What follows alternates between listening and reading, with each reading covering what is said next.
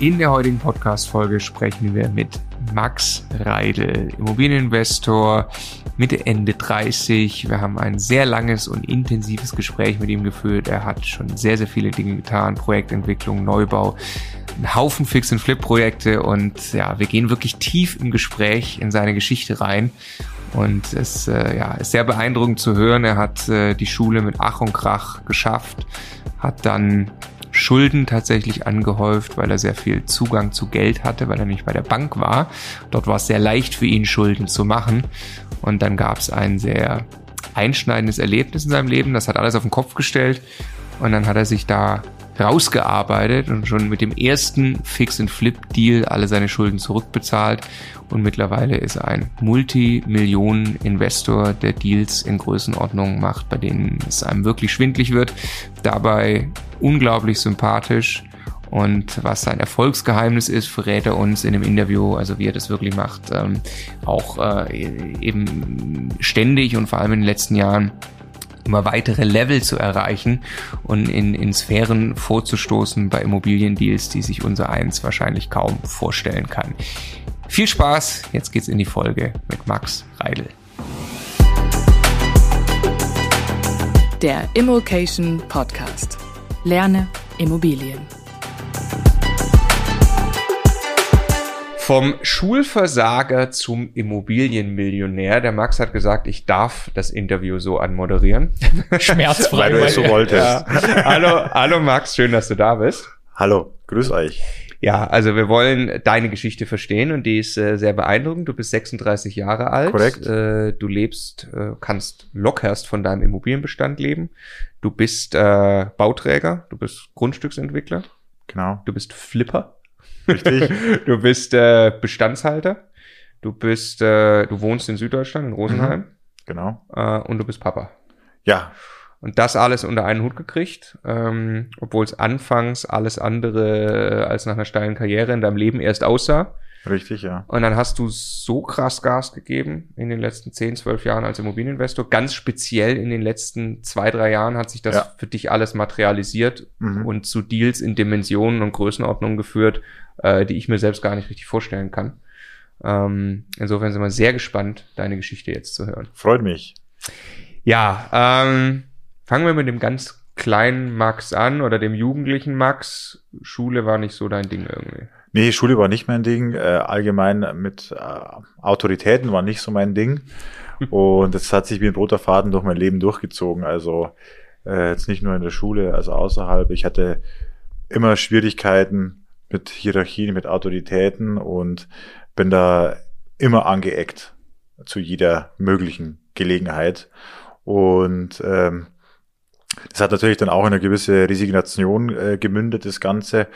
Und was sich natürlich dann auch auf die schulischen Leistungen ähm, und natürlich auch auf das Leben außerhalb der Schule, sage ich mal, jetzt nicht äh, positiv ausgewirkt hat. Bist du äh, in Rosenheim aufgewachsen?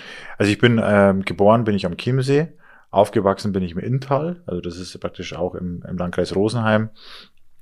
Ist eigentlich eine sehr behütete Umgebung und äh, viel Natur, ähm, sehr viele soziale Kontakte und war natürlich dann da Grundschule, Hauptschule und äh, wurde dann von meiner Mutter sozusagen genötigt, dann von der Hauptschule in die Realschule zu wechseln, was ich, also das war, weiß ich heute noch, eine absolute Katastrophe für mich.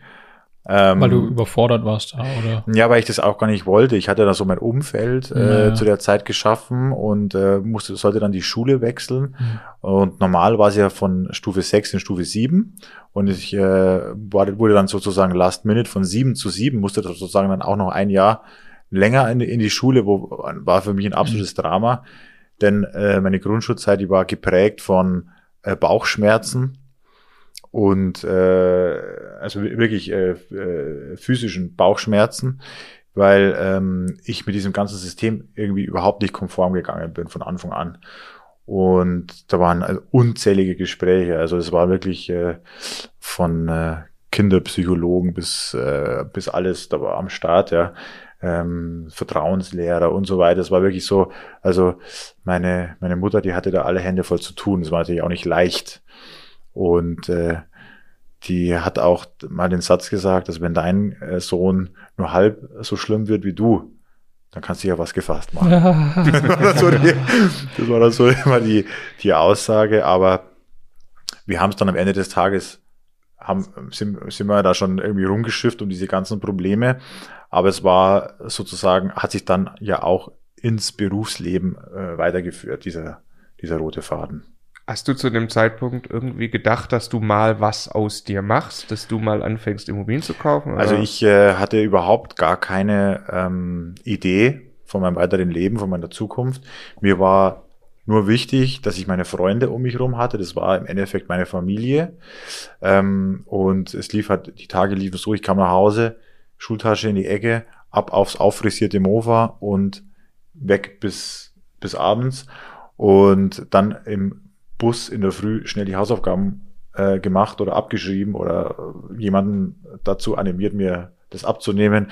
Und, äh, und so habe ich mich halt dann durchgewurstelt und habe jetzt so äh, auf der einen Seite natürlich in der schulischen Bildung äh, war ich natürlich kein Performer, habe versagt, mehr oder weniger, wenn man es so nennen will, habe aber ganz extrem dieses Relationship Management gelernt. also diese, diese sozialen Kontakte, ähm, auch dieses äh, Interagieren, diese Empathie, das habe ich halt alles, das war eigentlich diese Schule, die mich am Ende des Tages dazu gemacht hat, was ich jetzt bin. Also ich kann sehr, sehr gut kontakten, ich bin äh, extrovertiert entwickelt, ich, hab, äh, ich kann mich sehr gut auf Leute einstellen, weil ich dieses Thema halt für mich forciert habe. Das war mir wichtig. Und das hat, hat meine grundlegenden, äh, mein grundlegendes Talent in dem Bereich natürlich nochmal extrem geschärft. Und das ist eigentlich der, aus meiner Schulzeit, wenn du mich heute verregst, was ist der Mehrwert, dann ist es tatsächlich dieses Relation Management, das ich gelernt habe in der Zeit. Ähm, wir, ähm, also meine Eltern haben sich getrennt, da war ich sechs Jahre alt und ähm, war schon aber das erste halbe Jahr in der Grundschule, musste dann in eine neue Grundschule, musste dann mit diesen ganzen äh, neuen Gegebenheiten zurechtkommen. Und das hat mir halt unglaublich geholfen, um diese äh, äh, sozusagen diese Fähigkeiten auszubilden. Und das hat sich dann über die ganze Schulzeit so entwickelt. Also ich war ähm, ich war immer oder oft im Mittelpunkt, weil die Leute sich halt gerne mit mir umgeben haben. Ich konnte gute Hilfestellungen leisten, auch so im, im Leben. Hatte mein eigenes natürlich wenig im Griff, aber konnte den anderen immer ganz gut zur Seite stehen. Und das hat dazu geführt, dass ich halt sehr, sehr beliebt war und hatte sehr, sehr viel Kontakte. Also ich war im Endeffekt, wenn ich auf den Pausenhof rausgegangen bin, war ich so, hallo, um, hallo, hey, ja, alles klar und so, weil wirklich so, wie es halt vorstellt. Und das hat mich erfüllt und das hat mir Spaß gemacht. Die, die, die Kehrseite war natürlich, warum ich oft Bauchschmerzen hatte, besonders als als, als junger Schüler, war halt einfach diese, diese, diese Konflikte mit den Lehrern, mit den Autoritäten.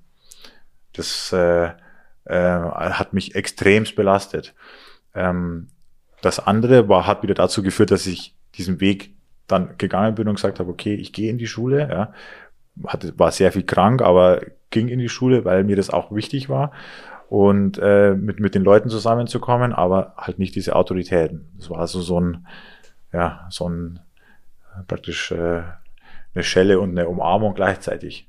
Hast, hast du das, also das ist ja sehr reflektiert zu sagen, ich komme mit Autoritäten nicht klar rückwirkend. Mhm. Wann hast du das begriffen? Hast du das schon da? Begriffen? Naja, das habe ich insoweit begriffen, äh, wenn, wenn du in dich reinhörst und dich was äh, abnervt, dann äh, erkennst du ja relativ schnell die Ursache. Mich hat halt abgenervt, wenn jemand zu mir gesagt hat, du musst das machen. Mhm. Und selbst wenn ich da drüber gegangen bin über diesen Punkt und dann die Sache ausgeführt habe, um mir dann noch zu sagen, du musst es aber auf diese Art und Weise machen, du musst mhm. hier die Rehenberechnungen hinschreiben und so weiter. Das, und das war für mich überhaupt nicht machbar. Und äh, dementsprechend war ich auch so ein bisschen verloren. Ja, es, dann ging es dann los mit äh, 14, 15 Jahren, was willst du denn werden und so. Ja, jetzt musst du dich mal entscheiden, in welche Richtung es geht. Und wir waren dann mal beim äh, beim äh, Arbeitsamt, da gab es dann so eine Zukunfts, da gab es so einen so ein Computer, ja, es war tatsächlich schon ein Computer zu der Zeit.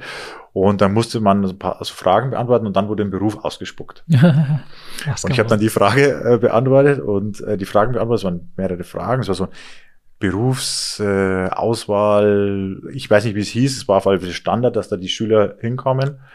ähm, in einer gewissen Phase. Und dann kam halt da raus, Hörgeräteakustiker. Und dann habe ich mir gedacht, Hörgeräteakustiker.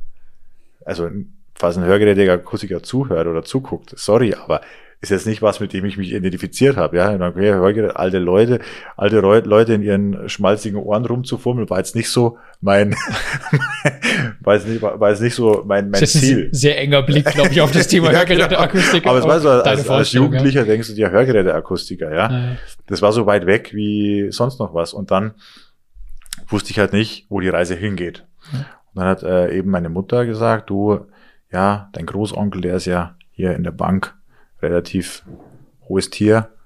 Ähm, vielleicht kann ich da was drehen. Hattest du äh, Hauptschulabschluss, Realschulabschluss? Realschulabschluss, ja, aber Den halt- hast du auch geschafft am Ende. ja, aber alles mit wirklich mit, äh, mit Hängen und Würgen. Mhm. Also ich bin so der 433-Typ, ja. Ja, ja, ja. ja. Hat sich aber dann noch äh, weiter äh, weitergeführt. Ein gutes Äh, Pferd springt nicht höher als es muss, hieß das damals. Richtig. Und ähm, ich habe auch äh, das äh, Minimax-Prinzip salonfähig gemacht. immer. Mhm. Also minimaler Aufwand, maximaler Erfolg. Mhm. Und das war sinnbildlich für mein für meine komplette schulische Laufbahn und für auch meine für meine Angestelltenlaufbahn. So dieses Minimax-Prinzip. Und ähm, ich habe mich dann bei der Bank beworben, habe mir gedacht, hm, Anzug, ja, schon cool. Mhm. Habe mir gedacht, okay, mache ich. Und ähm, habe ich dann beworben, Einstellungstest, Absage. Oh, Ja. trotz Kontakten. Nee, äh, Absage. Und dann habe ich mir gedacht, wieso? Mein, mein, mein Großonkel, der ist da in der, in der Vorstandsebene, wieso kriege ich da eine Absage, ja? War halt auch wieder so Einstellungstest, bin ich ja wieder hingekommen, hier Shake, Shake, ja, und äh, alles easy. Und habe halt dann auch verkackt natürlich oder halt zu schlecht äh, äh, abgeschlossen in diesen Test. Und dann war halt die Absage. Mein Zeugnis war nicht so gut, der Test war nicht so gut, Absage. Dann hat meine Mutter angerufen und zwei Wochen später hatte ich die Zusage. Also ich hätte es auf normalem Wege nicht geschafft. Mhm. Das muss man auch ganz klar mal so Also das äh, hat dann über Vitamin B quasi, hat dann irgendjemand gesagt, okay, der Und kann dann- zwar auf dem Papier gar nichts, aber äh, ja, Und dann quasi Bankkaufmann als richtig. Ausbildung. Genau. Und in der, in der Bank war es glücklicherweise so, da war ein Vorstand, der sehr praxisbezogen war, was zu der Zeit äh, nicht so unüblich war, mittlerweile undenkbar. Ja, da ist ja, gibt's ja andere äh, ähm, Ausrichtungen jetzt, aber damals war das eben so, der war extrem praxisbezogen. Das heißt, wenn die Kunden mit dir zufrieden sind, wenn du auch Geschäft machst und dich gut in der Praxis, ähm, auch unter den Kollegen und so weiter, das gut handeln kannst, dann bist du ein wertvoller Mitarbeiter. Ja. So, und dann kannst du auch drei oder vier haben in der, in der Berufsschule, hast du kein Gespräch. So, das, das hat's jetzt, hätte, es- jetzt damals jetzt bei, es war eine Sparkasse, bei Hypo Vereinsbank damals noch, es, wäre es überhaupt kein, äh, kein wäre überhaupt kein De dran denken gewesen, weil da war es so, brauchst du Abitur mit einem gewissen Schnitt, dass du da überhaupt reinkommst. So.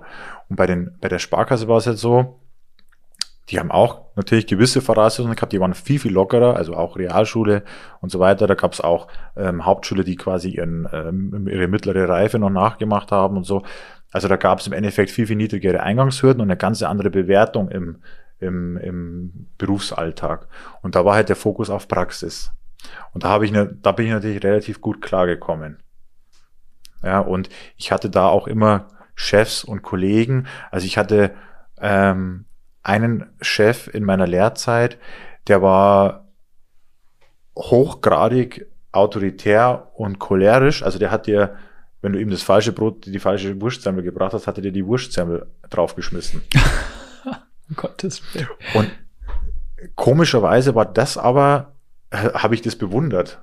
ja. Ja, ich habe das bewundert. Also es war jetzt nicht so, so ein Chef, der sagt, du machst jetzt das und das, du machst jetzt das und das, bis 17 Uhr ist fertig, sondern der war wieder so komplett drüber, über dem, über der, über der Norm, dass mich das schon wieder fasziniert hat und dass ich es dann geschafft habe, mich da ein Jahr oder eineinhalb Jahre da unter, unterzuordnen und ähm, aber dadurch praktisch die Gunst des äh, Chefs sozusagen ähm, ähm, erwirkt habe. Es war halt einer vom komplett, der hat auch die Kunden zusammengeschissen. Das war brutal, das ist undenkbar. Da kam ein Kunde rein, der hat irgendwie 500 Euro Handyrechnung Abbuchung gehabt. Der hat in 45 Minuten zusammengefaltet in dem Büro, dass der wirklich mit Tränen in den Augen rausgegangen ist danach. das war einer vom, vom komplett alten Schlag. Und äh, Warum hat dich das ge- gereizt oder, oder warum hast du diese Herausforderung weil angenommen, das, dich da einfach so, weil das einfach so komplett außerhalb der Norm war, dass ich es einfach faszinierend fand, wie die agiert. Und das hat dazu geführt, ähm, und dann war es so, ich habe natürlich auch Party gemacht ohne Ende, ja. Also ich bin da teilweise wirklich noch mit Restalkohol aufgelaufen. Und ähm, das hat er akzeptiert. ah, Und ich habe dann einmal bei einer Party meinen Bankfilialschlüssel verloren. Und das ist ja wirklich die, also das ist ja Schließanlage, das ist ja wirklich, also ist ja echt kein Fun. mhm. Und da ist sofort Revision und so weiter normalerweise am Start. Und dann bin ich zu ihm rein und habe gesagt, ich habe diesen Schlüssel verloren. Ja, warst du besoffen oder ja? Ich so, total kanalvoll. Ich, ich habe diesen Schlüssel nicht mehr. Und normalerweise ein Choleriker, der würde dir sofort das Messer reinrahmen. Und er hat Also er hat gesagt, zumindest einen guten Grund jetzt. und gerade. er hat gesagt zu mir, mach dir keinen Kopf. Wir sagen jetzt mal nix. Wir warten jetzt noch ein paar Tage. Das nehme ich jetzt auf meine Kappe. Aber das, wenn da drin bekannt wird, dann hast du ein Problem. Und dann hat er mir da Luft verschafft ein paar Tage. Und ich habe dann tatsächlich diesen Schlüssel an der Lagerfeuerstelle. und da sind äh, die Mutter von meinem besten Schwesel, wir sind alle da um dieses Lagerfeuer rum und haben, und irgendwo ist er dann aufgetaucht. Und hat er mir im Endeffekt wirklich den Arsch gerettet, weil das wäre echt zu einem Problem geworden. Ja. Alleine schon wären dann alle äh, Schlösser ausgetauscht werden, wäre ein Riesenschaden gewesen. Klar. Ähm, und äh, klar gibt's noch so Schlüsselversicherung, das hatte ich natürlich nicht. Ja? Äh, und äh, der hat mir da und und das waren dann alles so Erlebnisse, wo wir dann eigentlich gut klarkamen und ich das dann auch akzeptiert hat. Der dann ist in seinem Büro gesessen und hat gepfiffen so. Und wenn er so gepfiffen hat, musste ich zu ihm reinkommen. Ja. Und wehe, ich bin nicht reingekommen, ja. Und es war dann total, also totale, äh, totale ähm, praktisch äh, genau das Gegenteil von dem, was ich eigentlich wollte, aber es war so komplett außer Norm, dass es mich irgendwie fasziniert hat. Und dadurch, dass er mir dann wirklich den Rücken gestärkt hat in vielen Bereichen, sind wir da klargekommen. Ähm, und dadurch bin ich auch etwas disziplinierter geworden, wie ich vorher war, weil es halt einfach eine harte Schule war. Es war so praktisch Sparkassen-Seals-Ausbildung da drin. Also beim, meine Mutter hat mir das äh, auch, ich kann mich auch noch erinnern, aber meine Mutter erzählt mir das auch immer wieder. Ich, ich finde mich total wieder, weil ich auch also Autoritäten äh, nie akzeptieren konnte, außer die ganz schlimmen, die, Ja, die so ja. richtig autoritär waren. Ich weiß das von dir auch oder und uns beide haben noch äh, teilweise äh, ähnliche Leute fasziniert äh, am Anfang unserer Karriere. Ne? Ähm, wenn die, wenn die so richtig drüber waren, Ja. äh, das war nötig, um mich damals auch zu bändigen. Ja. Ähm, und das hat bei dir jetzt offensichtlich dazu geführt, dass du zumindest mal. Äh, Ich war, ich bin zumindestens mal gekämmt und mit einer ordentlichen Krawattenknoten aufgelaufen. Und es war dann auch so, wenn ich dann wirklich dann aus dem Wochenende gekommen bin und ich habe dann noch, hatte dann noch eine Fahne, dann hat er gesagt, so, geh in den Tresor und zählt einfach die Kohle, ja. Dann hat er mich mal drei Stunden runtergeschickt und ich habe einfach nur Geld gezählt. Und ähm, das hat, das hat einfach gepasst. Das hat ja auch ein bisschen diese Dimension, Grenzen auszutesten. Ne? Also Ja. kann ich dem hier, der jetzt gerade vor mir steht, auf der Nase rumtanzen? Was Ja. passiert, wenn ich das tue? Und dann gibt's Menschen, da merkst du vom ersten Mal, alles klar, das kann ich auf keinen ja, Fall. ja, ja. Und dann lässt man das auch. Ja. Aber allen anderen ist gleiche Geschichte wie bei Marco. Ne? Und das, und das war halt echt, äh, echt spannend. Ähm, du bist jetzt äh, Anfang 20 ungefähr zu dem Zeitpunkt, oder? Ich, wo also ich hab, war mit 16 Jahren in der Lehre. Ach so, ja klar. Genau, Ach ja, okay. Also ich war da noch, ich war da jetzt noch nicht volljährig, ja, in dem Sinn sogar. Ich bin da äh, äh, noch 17 gewesen und also ich bin mit, ich werde, ich bin im August 16 geworden und im September hat die Lehre begonnen. Okay, und jetzt bist du ja mit äh, 24, kommt es dann gleich zu deiner ersten Immobilie. Richtig? Was ist in den Jahren bis dahin dann passiert? Vor Also- allem in deinem Kopf. Genau, also bis dahin ist passiert, dass ich dann, ähm, dass sie halt festgestellt haben, dass ich äh, sehr gut mit Leuten kann und mich dann sofort immediately sozusagen in die Beratung gepackt haben. Nach der. Ausbildung? Nee, in der, während Ja. der Ausbildung. War also auch nicht normal. Und, ähm, und dann, äh, und ich habe immer so Abwechslung gefeiert und dann bin ich sofort äh, praktisch im letzten Lehrjahr, also in der zweieinhalb Jahre Ausbildung ungefähr, äh, im letzten Lehrjahr dann als Springer eingesetzt worden. Das heißt, ich war auf 50 Filialen unterwegs, was mir natürlich wieder entgegenkam, weil ich mich ich musste mich ständig auf neue Leute einstellen, musste ständig auf neue Kunden einstellen. Ich hatte keine Konstanz, was auch wieder diesen Skill extrem geschliffen hat, dass man quasi mit neuen Leuten umgehen muss, dann auch erkennen muss, was will der eigentlich, wie, wie reagiert der und so weiter. Und das hat dann dazu geführt, dass dieser Skill weiter ähm, geschliffen wurde. Und ich hatte halt immer jeden Tag oder gut, ich war vielleicht immer eine Woche wo oder so, aber ich hatte halt keinen konstanten Chef. Und den, wo ich immer, wenn du da hinkommst als, als Springer sozusagen, dann bist du ja eine Hilfe. Da ist ja derjenige jetzt nicht so, der sagt, du, ich will ihn jetzt unterbuttern, sondern ich bin froh, dass der kommt, weil mir sind jetzt zwei Leute ausgefallen, der Betrieb kann nicht mehr aufrechterhalten werden. Da bist du der Retter, der kommt. Und dann merkt er auch noch, oh gut, der kann mit den Kunden gut und so. Und dann lassen die dich in Ruhe. Mhm. Die werden jetzt nicht wegen zwei, drei, fünf Tagen ein Fass aufmachen. Und das war für mich eine perfekte Situation. Und dazu habe ich auch noch Fahrtgeld abrechnen können. Das war auch geil. Ähm, weil da dann schon das Problem war, dass ich einfach, ich bin dann mit 18 Jahren und einer Woche bin ich ausgezogen von zu Hause. Eigene Wohnung und dann ging es halt richtig los. Da waren, da waren die Schleusen halt richtig auf. Ja. Und da ging es dann los, dass ich zu wenig verdient habe, äh, also im Verhältnis zu dem, was ich ausgegeben habe. Du hast, du hast angefangen, Schulden zu machen. Ich habe angefangen, äh, Konsumschulden aufzubauen. Wie hast du das? Also du hast Konten überzogen? Oder? Genau, also so als Mitarbeiter war das jetzt nicht so das Thema. Du konntest halt deine Dispos immer erhöhen, dann wieder mal umschulden. Mhm. Und ich kannte den halt, der das äh, macht für die eigenen Mitarbeiter und war mit dem ja auch so in so einem Buddy-Modus, sage ich jetzt mal, das war, weil es einfach meine Stärke ist. Und dann ging es halt dann Dispo, oh, sind wieder 5000 Euro, das müssen wir mal wieder umschulden und den Privatkredit wieder anpassen und so. Weißt du, was du da in welcher Zeit aufgetürmt hast? Ja, ja, ich habe ganz genau 42.000 Euro aufgetürmt. Wow. Ja. Bis äh, wie alt warst du da? Bis 24. Bis 24. Wow, 25, das ist, ja. da, also wir haben das auch gemacht, so mit Dispos und so, ja. auch ordentlich. Aber, aber mir war halt No Limit, weil die halt gesagt, gesagt haben, okay, äh, ist halt auch ein Mitarbeiterbindungsinstrument, ja. und äh, bei mir war halt wirklich No Limit. Krass. Was hast du gekauft davon? Naja, äh, konkret, also eine konkrete Ware habe ich nicht gekriegt. das ist einfach verlebt. Genau. Einfach. Lebensbejahend gelebt. Ja. Und ich habe den Monat so 500, 600 Euro on top gebraucht und. Also, weil du, ich meine, da muss man ja schon äh, sehr teuer essen gehen, Partys feiern, Champagner bestellen oder was muss man machen? Ja, also ich habe natürlich, ich hatte eine Mietwohnung. Ähm, ich habe natürlich jetzt auch nicht irgendeine Mietwohnung genommen. Ja, ich habe natürlich eine schöne genommen mit schönem Eichenparkett und so. Äh, und äh, so was macht Vermieter ja, reich, wenn ich dir das. Die, äh, genau, für die Ladies, ja. Na, du musst auch was präsentieren als Banker. Aber ich meine, es geht auch schnell. 600 Euro im Monat, 7000 im Jahr, sechs Jahre von 18 bis 24. Ja. Ne? Ist, ja. So viel ist das nicht, 600 Euro minus im Monat zu machen, wenn man einfach noch nicht viel Geld verdient. Das ist schon klar, wenn man das konsequent und, durchzieht. Ja, und ich hatte halt so, mein, meine, meine Gehälter waren dann wirklich in der Spitze, waren es mit Provisionen äh, netto ähm, unter 2000 Euro. Also es waren ja, irgendwie 16, 17, 1800 ja, Euro. Ja. Und so zweieinhalb kannst du schon ausgeben, ja. Wenn du dann wirklich Party machst und dann auch Freunde einlädst und so. Bei mir war das ja immer, ich hatte ja eine, ich hatte eine große Clique. Da waren auch einige dabei, die haben nicht so viel verdient. Dann ging halt der Kastenbier auf mich. Mhm. Und äh, aber jetzt, dass ich danach einen Strich ziehe und hat so, okay, jetzt habe ich zumindest ein Auto, jetzt habe ich das, jetzt habe ich das. Das war jetzt also nicht der Fall. Also ich war da wirklich äh, verlebt. Ich hatte zwar ein Auto, aber ähm, das war dann so, da musste ich äh, quasi von dem einen Griff zum anderen Griff eine Schnur spannen, weil in jeder Kurve die Fahrertür Geil. Also das mit den quasi das mit den Investitionen kam später. Bis dahin das kam später, genau. Bis dahin war einfach wichtig, dass man äh, gut lebt. Okay. Ja.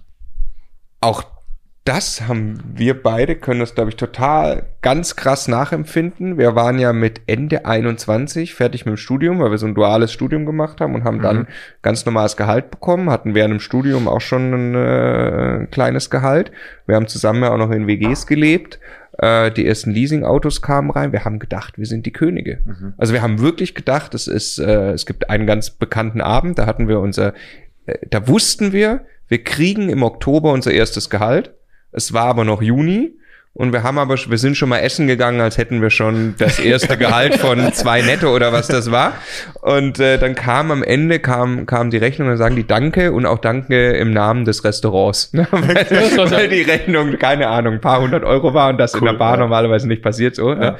Ähm, und also ich habe auch Jahre gebraucht, überhaupt zu begreifen, dass das eigentlich gerade finanziell nicht intelligent ist, weil ich hatte sogar, du auch, weiß ich sehr schlaue Excel-Listen, die das alles ausgerechnet haben Ja. und irgendwie hat man sich das immer rechts und links geschoben und man dachte wirklich, man ist eigentlich, ja, da kommt schon genug rein und, und das funktioniert finanziell. Wir haben ja auch mal dann Karriere gemacht, also auch jedes Jahr irgendwie mehr Geld verdient und im, in Gedanken auch immer einen Kredit auf die Zukunft genommen. Ne? Ja, also wenn das, selbst wenn das jetzt ein bisschen viel ist, das kommt dann ja in Genau, das kann man ja irgendwann, kann man es ja ausgleichen. Meine Güte, so. Genau. Ne? Wir, sind- wir, wir sind, also ich meine, ich habe in der Vorstellung gelebt, in 10, 15 Jahren, da bin ich irgendwie relativ Manager, weit oben angesiedelt, der wird so ein Gehalt, dann dann ist das eh alles Kannst du das in einem Monat zurück? Dann Ja, zahle ich das ja, genau genau. jetzt muss man sich ja in dieser schönen Zeit nicht einschränken. Ne? Genau. Ja. Kommt er nicht mehr wieder, ja? Kommt er Genau. nicht mehr wieder zurück. So, Zeit. aber äh, du hast dann schon ein paar Jährchen früher auch als wir offensichtlich gemerkt, äh, mit das Also, macht jetzt keinen Sinn mehr. Ich oder? hatte natürlich vor mir die Leute, die ähm, zum einen natürlich ges teilweise gestruggelt äh, sind aufgrund von so Symptomatiken, wie, sie, wie ich sie auch hatte. Auf der anderen Seite hatte ich aber auch Leute vor mir sitzen, die unglaublich viel Geld verdient haben. In der Bank. Genau. Mhm. Und es hat sich dann entwickelt, also ich, ich war dann ein paar Jahre Springer und dann ähm, habe ich einen äh, Chef äh, kennengelernt, der, der es hundertprozentig verstanden hat, wie ich funktioniere. Und der mir dann gesagt hat, du bleib hier bei mir, das, das funktioniert, du kriegst das und das und das, hast die Freiheiten, ich nerv dich nicht mit irgendeiner Arbeit und äh, mir ist einfach nur, dass der Post, wichtig, dass der Post besetzt ist. Und an den habe ich mich dann rangehangen für die restliche Zeit in der Bank Mhm. und war dann quasi bei ihm. Und wenn der gewechselt hat, bin ich mitgewechselt. Weil er halt genau wusste, wie er mich nehmen muss. Und das war halt, äh, das hat das Ganze dann ein bisschen ähm, entschärft für mich. Und, äh, und da hatte ich auch immer besseres Klientel vor mir sitzen. Also ich hatte da dann auch relativ schnell, also dann auch mit Anfang 20 schon Leute vor mir sitzen, die irgendwie ein freies, anlegbares Vermögen haben von 500.000 Euro oder mehr. Und ähm, da entsteht natürlich dann auch irgendwo als grundsätzlich neugieriger Mensch irgendwann mal die Frage, wie machen die das? Dann erkennst du halt, okay, es gibt viele, die erben. Äh, es gibt äh, vielleicht mal den einen oder anderen, der gewinnt mal was. Ja, ähm, und äh, es gibt aber auch Menschen, die quasi sich das erarbeiten, wobei das mehr die Unternehmer sind, als wie die Angestellten, weil bei den Angestellten, ich habe der Angestellte mit dem größten Einkommen, den ich jemals hatte, der hatte 50.000 im Monat, ähm, den ich vor mir sitzen hatte, also als Angestellter äh, bei Microsoft. Hm. So, da habe ich mir schon gedacht, krasser Typ. Ja. Und dann auf der anderen Seite habe ich aber die Unternehmer gesehen, die teilweise, keine Ahnung, 80, 90, 100.000 äh, im Monat abcashen. Und äh, dann haben wir auch gedacht, okay, also ist ja viel, viel klüger, sag ich mal, ja, äh, ins Unternehmertum zu gehen. Und mir wurde dann auch äh, die Ehre zuteil, dass ich praktisch Multiplikator für Immobilien werde. Das bedeutet also, ich musste Objekte akquirieren für die, für die, für die Bank. Also die Bank hatte eine, eine Maklerabteilung Ja, klar. Und ähm, die war aber zentral, in der Zentrale. Und damit diese vier Makler nicht auf 50 Filialen permanent unterwegs waren, wurden an größeren Filialen so Multiplikatoren installiert und da war ich einer davon. Du warst quasi der lokale Brückenkopf für das Genau. Thema Immobilien. Für das Thema Immobilie- Besichtigungen machen, Objekte akquirieren und, und, und, und. War das dein erster echter Berührungspunkt mit Ja. Immobilien? Ne? Genau. Also es war mein erster echter Berührungspunkt mit Immobilien, Kauf, Verkauf. Hm. Der allererste Berührungspunkt Immobilien war schon viel zuvor, weil mein Stiefvater machte quasi eine ähm, also Ausbildung zum Zimmerermeister, also äh, parallel und ähm, war Zimmerer und wurde dann Meister. Und es war noch zu, zu Zeiten, wo Windows 3.11 aktuell war, also mit diesem blauen Screen und so. Und hatte da schon so ein CAD-Programm zum, zum Zeichnen. Und ähm, das hat mich schon fasziniert, ja, mit diesen Plänen und diesen Häusern und so weiter, Dachstuhl und so. Und dann habe ich halt auch ab und zu auf Baustellen mitgearbeitet, um mir ein bisschen Geld zu verdienen als Jugendlicher. Und äh, das war also mein allererster Berührungspunkt mit Immobilien. Und dann der Berührungspunkt mit Immobilie als, ja, als äh, Kapitalanlage oder als Eigennutz, Kauf für Eigennutz, äh, war dann sozusagen als Multiplikator für Immobilien. Und das hat mich, das hat mir schon Spaß gemacht, weil ähm, ich halt auch einige Objekte akquirieren konnte, habe dadurch auch ein bisschen mehr Provisionen bekommen und äh, konnte halt viel über Immobilien lernen. Also ich bin dann auch in die ersten Besichtigungen, ich hatte von Tuten und Blasen keine Ahnung. Aber die haben zu mir gesagt, ja, das machst du schon, ja. Hast du, äh, also für mich in, in, in, in meiner Vorstellung ist das immer noch ein total antriebsloser Max, der eigentlich versucht nur viel zu feiern und die Kohle raushaut. Und, Genug Geld äh, dafür zu verdienen irgendwie so. Äh, äh, genau, und also äh, ich selbst habe auch immer die Vorstellung gehabt, äh, ich, wie gesagt, werde irgendwann mal da viel Geld machen und so, ja. aber eigentlich im Hier und Jetzt habe ich das nicht richtig umgesetzt in, in, in konkrete Schritte. Wenn du jetzt aber schon, schon beschreibst, okay, Immobilien eigentlich schon immer, kam das dann so, äh, kam das so schleichen, dass du mir, hey, jetzt will ich doch was aus mir machen oder wie, wie, hast, wie hast du dich dann verändert? Also es war dann, äh, also du bist ein, ja an anderer, äh, am anderen Seite, am also anderen Ende der Skala jetzt. Ich, ich hatte im Endeffekt, also körperlich wie auch finanziell war ich im, war ich am, am Ausnahmezustand. Also ich hatte 135 Kilogramm ungefähr zu der Zeit. Du hast 135 ja. Kilo gewogen. Ja. Du. Ja. Und äh, 42.000 Euro Schulden. Ich will nachher ein Bild mal sehen. Ja, habe ich. Ja. Crazy. Und ich, ich, äh, also ich war körperlich finanziell und auch so von der Perspektive im Ausnahmezustand, ja. Also, was mir wichtig war, war einfach diese sozialen Interaktionen. Zocken, ich habe viel gezockt auch. Counter-Strike ja. und so weiter. Ja. Und äh, das, das war mir wichtig. Und, ähm, und dann gab es eben einen kompletten Game Changer in meinem Leben, der alles verändert hat. Und also ich habe das alles wahrgenommen bis zu dem Punkt Immobilien, Unternehmer, viel Geld und so weiter. Was ich für eine Spannungskurve. ich habe es ich hab's aber für mich nicht auf mein Leben äh, ähm, adaptiert. Ich habe es im Endeffekt jetzt nicht gesagt, das könnte meine Strategie sein. So, ich habe es einfach wahrgenommen und gespeichert. Und dann ähm, kam eines Tages äh, quasi, also es war ein extremster äh, Schicks Schicksalsschlag im, im, in meinem privaten Leben, der ähm, dazu geführt hat, dass sich mein komplettes Leben in Frage gestellt hat. Also es war wirklich, also an, an, an Tragik nicht zu überbieten. Mhm. Äh, und der hat dazu geführt, dass ich mein komplettes Leben umgestellt habe. Und also körperlich, ich habe dann gemerkt, okay, scheiße, Gesundheit ist echt wichtig. Und äh, finanziell ja Zukunft. Man, man lebt nur einmal. Du kannst es nicht so weitermachen. Wir sind noch auf 80.000. Ich meine, irgendwann sagen die auch, ja, du bist zwar ein netter Typ, aber wir kriegen es dann jetzt, äh, die BaFin kommt auch ab und zu vorbei und wie können wir erklären, dass jemand mit 1860.000 Euro Schulden hat? Mhm. Das ist ein bisschen schwierig. Und, ähm, und dann habe ich alles in Frage gestellt und habe wirklich von heute auf morgen, also dieser Schicksalsschlag, der zog sich über eine längere Zeit, also ähm, es waren äh, ähm, über ein Jahr, wo ich da praktisch mit involviert war.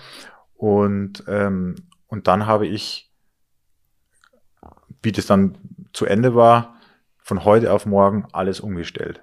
Das war dann mit, mit 25? Nee, das war oder? praktisch, bevor ich die erste Wohnung gekauft habe. Also es war praktisch äh, 23, ah, 23 in der okay. Richtung. Hm. 23, 24. Hm. dann habe ich komplett alles umgestellt. Hm.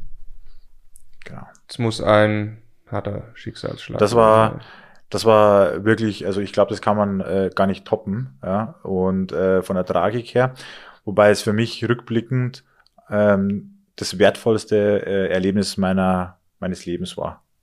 Weil es mich im Endeffekt dann äh, in die richtige Spur, also ob es jetzt die richtige Spur ist nicht, aber es hat zum Endeffekt dazu geführt, dass ich mein Leben ähm, in den Griff bekommen habe äh, und äh, dann auch eine Verantwortung für eine Familie übernehmen kann. Das wäre für den äh, Max damals überhaupt nicht äh, möglich gewesen. Der konnte für sich selber kaum Verantwortung übernehmen. Ich meine, wenn du ähm, nur frisst und säufst, bis du 135 Kilo hast und 42.000 Euro Schulden hast, das kann man ja nicht äh, ein verantwortungsvolles Leben nennen, auch wenn du jeden Tag mit Schlips und Krawatte raus bist. Mhm. Also meine Nachbarn haben gemeint, da wohnen zwei Zwillinge drin. Mhm. ja, wirklich, das haben die wirklich gemeint. Mhm. Da wohnt einer drin, der hat einen ordentlichen Job und da wohnt einer drin, der ist total durchgeknallt. Das ist geil. Das ist wirklich so. Das haben die wirklich, wirklich vermutet, dass, dass, dass, ich, dass ich einen Zwillingsbruder habe, der da mit drin wohnt. Ja weil es komplett zwei verschiedene Persönlichkeiten waren. Und ähm, ich habe dann wirklich von heute auf morgen alles umgestellt. Ich habe dann äh, fast 50 Kilo abgenommen. Ich habe äh, zweieinhalb Jahre keinen Tropfen Alkohol getrunken. Ich habe Sport gemacht und ich habe mich einfach mit, mit, mit den Dingen auseinandergesetzt. Kann man, äh, also ich weiß ja, um, um was es geht, grob darf man vielleicht insofern kommentieren, dass ich sage, du wurdest mit dem Schicksalsschlag, äh, mit dem Tod konfrontiert. Ja. Äh, und das hat dir vor Augen geführt, wie, wie lebenswert das Leben eigentlich ist. Richtig. Kann man das so sagen? Ja. Und das hat das dann ausgelöst, dass du sagst, äh, Das hat alles verändert. weil Ende das ist, Tages. das ist ja radikal, ähm, zu sagen, ich ändere alles auf einmal. Ja. Aber das ging nur, weil es den Auslöser gab wahrscheinlich, oder? Ja. Und es wird mir attestiert, dass ich ein Mensch der Extreme bin. Also entweder ich mache was extrem nicht oder ich mache es extrem. Ja. Und äh, das hat halt auch ir- irgendwo seinen Ursprung dadurch. Ja. Und also ich kann eine extreme Disziplin haben. Es war dann wirklich so, dass ich äh, teilweise dann im Fitnessstudio, dass mich die Trainer angesprochen haben, ich soll jetzt bitte vom Laufband runtergehen, weil du Mhm. irgendwo äh, nicht, dass du uns hier noch umfällst. Und so, also das war dann wirklich, ich habe dann wirklich mit, mit einer höchstgradigen Disziplin das alles durchgezogen und habe dann dadurch, dass ich natürlich dann optisch auch wieder im anderen Zustand war, meine Frau kennengelernt. und ähm, dann hat sich das äh, so äh, entwickelt, dass man dann sich dann entschieden hat, man bestreitet das Leben jetzt zusammen und dann ähm, äh, habe ich mir natürlich auch die Überlegung gemacht, ja, was kann ich jetzt, ich meine, äh, du kannst jetzt nicht mit 1500 Euro, 1800 Euro dann irgendwo ähm, dann 42.000 Euro zurückbezahlen. Das ist ja, äh, klar kannst du, aber welche, welche, welche Auswirkung hat das auf dein Leben, ja? Ja. Da musst du schon dann im Endeffekt die Rolle rückwärts auch machen wir 600 Euro monatlich für diesen ganzen Zeitraum bezahlen plus Zinsen. Ich meine, damals waren die Zinsen ja noch nicht so nice, wie sie jetzt sind. Äh, und dann habe ich mir im Endeffekt eine Strategie überlegt, wie ich das machen kann. Und da war mir halt klar, ich brauche einfach einen, ich brauche einfach einen Lucky Punch, der mir viel Geld bringt. Und dann habe ich an Lösungen gearbeitet. Also du hast dir überlegt, ich, ich muss jetzt irgendeinen Weg finden, auf einen Schlag richtig Meter zu machen, Ja. weil diese Abstotternummer wird mir nicht Ich habe praktisch sehr, sehr viel Zeit verloren Mhm.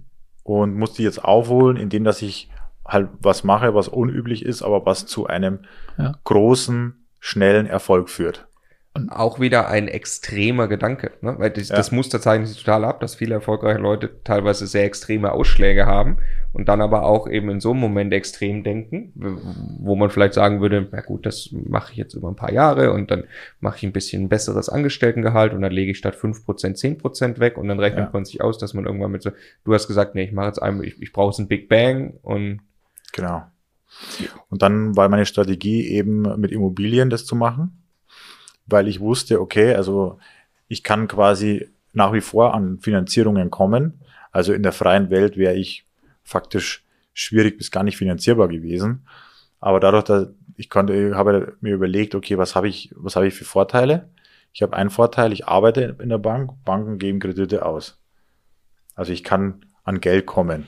So, die werden mir jetzt wahrscheinlich nicht nochmal äh, 100.000 Euro geben, wenn ich sage, ich habe jetzt hier eine Idee für ein Startup oder irgendwas, weil sie ja erstens mal wollen, dass ich da bleibe Mhm. und zweitens, das ist überhaupt nicht darstellbar ist. Es kamen ja immer im Laufe meiner meiner äh, Bankzeit ja immer mehr Restriktionen rein im äh, Verbraucherkreditgeschäft ja. und und und und. Also es war dann auch nicht, also die letzten Verhandlungen waren dann auch nicht immer so easy wie am Anfang. Weil ich gesagt habe, du, jetzt müssen wir schon mal eine gute Begründung überlegen, warum, wieso, weshalb, ja. Da habe ich mir halt das dritte Auto gekauft und was weiß ich was, ja. Aber das geht ja auch nicht unendlich. Und dann ähm, war eben die Idee, dass ich äh, quasi meine Akquisefähigkeiten nutze, um ein Objekt zu erwerben, was ich dann teurer verkaufe. Damals hieß es ja noch nicht Fix und Flip, Die- damals war es einfach kaufen, verkaufen. Aber nicht für die Bank im Namen der Bank, sondern du hast überlegt, ich nutze diese Fähigkeiten, ich mache das jetzt genau. selber. Ich weiß, wie ich an Immobilien komme und das nächste Genau. Mal versuche ich das einfach privat zu machen und Richtig. selber teurer zu verkaufen. Richtig. Und mir war vollkommen bewusst, dass ich äh, darüber nicht über meine, mit meiner Bank sprechen kann, über dieses Vorhaben. Mhm. Weil die das nicht geduldet hätten. Also ich musste im Endeffekt in, in dem Moment suggerieren, dass ich da einziehen will. Ah, okay. bei der Finanzierung. Genau. Bei der, weil du klar, du musstest die ja auch, Ja. auch um sie weiter zu verkaufen, finanzieren. Richtig. Das, kannst du Ah, das von deinem heißt- ersten, von deinem, von deinem ersten Deal berichten? Wie lief das konkret ab? Also es lief so ab, dass äh, ich im Endeffekt gesagt habe, ja, ich habe eine Wohnung gefunden, die will ich gerne kaufen, will da gerne einziehen. Und und habe dann eine Finanzierung abgeschlossen. Und dadurch, dass ich ja eigener Mitarbeiter war, wusste ich, die Vorfälligkeitsverhandlungen, wenn ich eine gute Story präsentiere, um aus dem Darlehensvertrag wieder genau, rauszukommen. dann wird es auch funktionieren. Also du hast das auf dein Risiko gemacht, das ich erzähle ja. da jetzt eine Geschichte, dass ich da selbst einziehe und hast, äh, es hat dann auch funktioniert, weiß ich ja schon. Du hast, äh, wie viel hast du verdient mit der ersten Wohnung? Über 100.000 Euro. Über 100.000 Euro. Mit der ersten. Da war der Big Bang. Was, was hast, du, was hast du gekauft? Es war eine, eine 100 Quadratmeter Wohnung direkt in der Stadt. Wo? In Rosenheim, direkt ja. in der Innenstadt. Und habe die dann in Eigenleistung halt schick gemacht. Was hat die gekostet? 170 ungefähr. Mhm. Und die war in was für einem Zustand? Also die war, ja, bewohnbar, mhm. aber es halt nicht super sexy. Und es war halt noch ein paar Begleiterscheinungen bei der Wohnung, die dazu geführt haben, dass sie zu diesem Preis überhaupt, weil es war ja eigentlich der Einkaufsgewinn war ja schon mhm. deutlich. Und zwar, es war eine, auch eine verrückte Story. Ähm, also es ist ein, ein, ein, äh, praktisch ein Wohn- und Geschäftshaus gewesen, das auf drei Flurstücken steht. Und in der Errichtung in den 80er Jahren ist der Bauträger pleite gegangen. So, und es ist aber grundsätzlich ein Erbpachtgrundstück gewesen. Und der Bauträger ist pleite gegangen und da wurde jemand gesucht, der das fertig baut. Und dann kam einer, der sagt, ja, ich kann mir vorstellen, das fertig zu bauen, aber ich habe aber keinen Bock auf den Erbbauzins. Also entweder Grundstückseigentümer, du baust es jetzt selber fertig, oder ich steige ein, aber du verzichtest auf den Erbbauzins. Und ich baue dir das fertig. Dann hast du zumindestens kriegst du da vielleicht eine Wohnung oder keine Ahnung, ja, wie die das dann geregelt haben. Das heißt, in, in, in dieser, in die, auf diesen drei Flurstücken waren zwei Erbbautzins frei und in, der Erb, in dem Erbpachtvertrag war praktisch eine, eine Heimfallregelung nach Ablauf des Erbbauzinses. Also dann wurde quasi dieses Grundstück, diesen Grundstücksanteil, der fällt auf denjenigen, der diese Wohnung inne hat in dem Moment. Mhm. Also auf die Eigentümer. Das heißt, es ist ein komplett obsolete ähm, Erb, äh, Erb, Erbpachtsvertrag, ja, in dem Sinn. Aber es hat dazu geführt, weil du hast dann Erbbau, äh, Auszug und so weiter, du hast im Endeffekt in der in der Ankaufsprüfung verlierst du schon extrem viele Interessenten auf dem Weg, weil die Banken dann sagen, haben wir keinen Bock drauf. Und äh, ist ein, sie wissen schon, dass ein Erbbau, ja, aber da müssen wir nicht bezahlen, das ist einfach so eine Sonderform. Und die konnte, also die, und deswegen konnte sie das Objekt nicht verkaufen.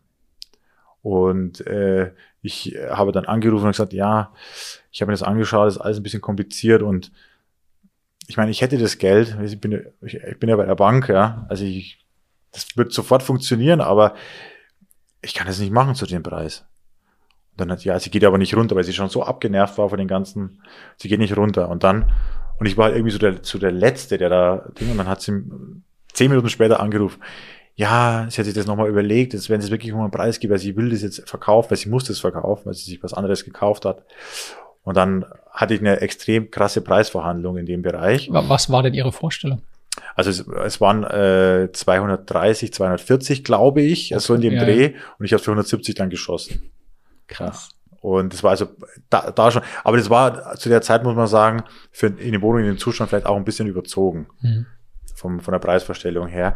Und dann mit diesen ganzen äh, äh, Nebenkriegsschauplätzen ähm, war es einfach ein bisschen drüber. Okay, aber am Ende des Tages hat es dazu geführt, diese ganze Historie, dass ich dann da zum Zuge kam und habe es dann in Eigenleistung saniert, das Objekt. Und ähm, wusste, meine Fähigkeit ist, Sachen gut zu verkaufen. Ich wusste, dass ich proaktiv in der Lage bin, diese Konstellation so darzustellen, dass es für jeden ähm, Interessenten sozusagen ähm, verstehbar ist. Mhm. Ich habe dann im Endeffekt die Passagen aus dem Vertrag rauskopiert, alles auf eine schöne Übersicht gemacht, dass die Leute halt einfach auf den ersten Blick checken, um was es geht. Dass ich sage, okay, es ist temporär, aber 2040 ähm, fällt ihnen das Grundstück zu. Und mhm. sie müssen nichts dafür bezahlen. Also es ist im Endeffekt gleichwertig wie ein ohne. Ja. Und das muss man aber halt im Endeffekt Klar. nicht dann äh, quasi erst, und sie hat es halt so gemacht, äh, weil sie davon auch überhaupt keine Ahnung hatte. Das wurde dann erst ersichtlich, wo sie sich die Grund, den Grundbuchauszug gezogen haben. Und dann haben die Leute festgestellt, oh, da ist ja Erbbau, äh, Erbpacht drauf. Und dann kamen diese Fragen, dieses Misstrauen, dann sind die Leute halt reinweise abgesprungen.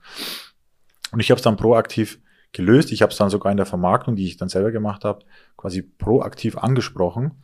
Und es war total krass. Also ich habe dann wirklich mit 7000 Euro oder so habe ich diese Wohnung äh, renoviert, aber wirklich gar nicht schlecht. Ich meine, du hast schon mal Fotos gesehen. Äh, hat wirklich optisch sehr schön ge geworden und hat da viele Spätzle, die da mitgeholfen haben und äh, habe selber die Fliesen runtergeklopft neben der Arbeit bis um zwei Uhr nachts und so.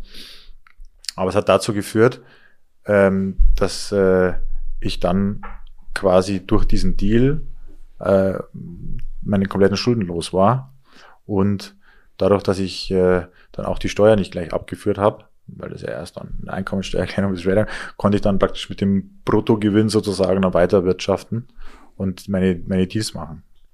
Du, du hast der Bank dann erklärt, braucht das Darlehen doch nicht mehr? Ja, das war, eine, also ich habe das Darlehen gebraucht, ich habe den Kaufpreis bezahlen müssen. Ja, klar, aber dann? Und dann habe ich aber im, im Verkauf, dann äh, während des Verkaufs schon gesagt, so, oder beziehungsweise bevor ich in die Vermarktung gegangen bin, ja, also ihr wisst ja, hier, wir planen jetzt auch irgendwie eine Familie zu gründen und da war jetzt erst eine Messerstecherei, war tatsächlich eine Messerstecherei vor der Haustüre. Ach krass. Und so. Und hast du gesagt, da können wir nicht also hinziehen. Das, das kann ich nicht mit mir vereinbaren, ja, ganz ehrlich. Und, äh, und ja, das verstehen wir natürlich. Vorfähigkeitsentschädigung müssten wir eigentlich verlangen und so. Sie haben es dann auch tituliert, ja, und dann haben wir uns halt auf einen vertretbaren Betrag geeinigt, der also wirklich äh, in den 100.000 Euro, also über 100.000 Gewinne waren sehr, sehr gut verschwunden ist. Und ähm, das war im Endeffekt die, die Story und im Verkauf war total verrückt.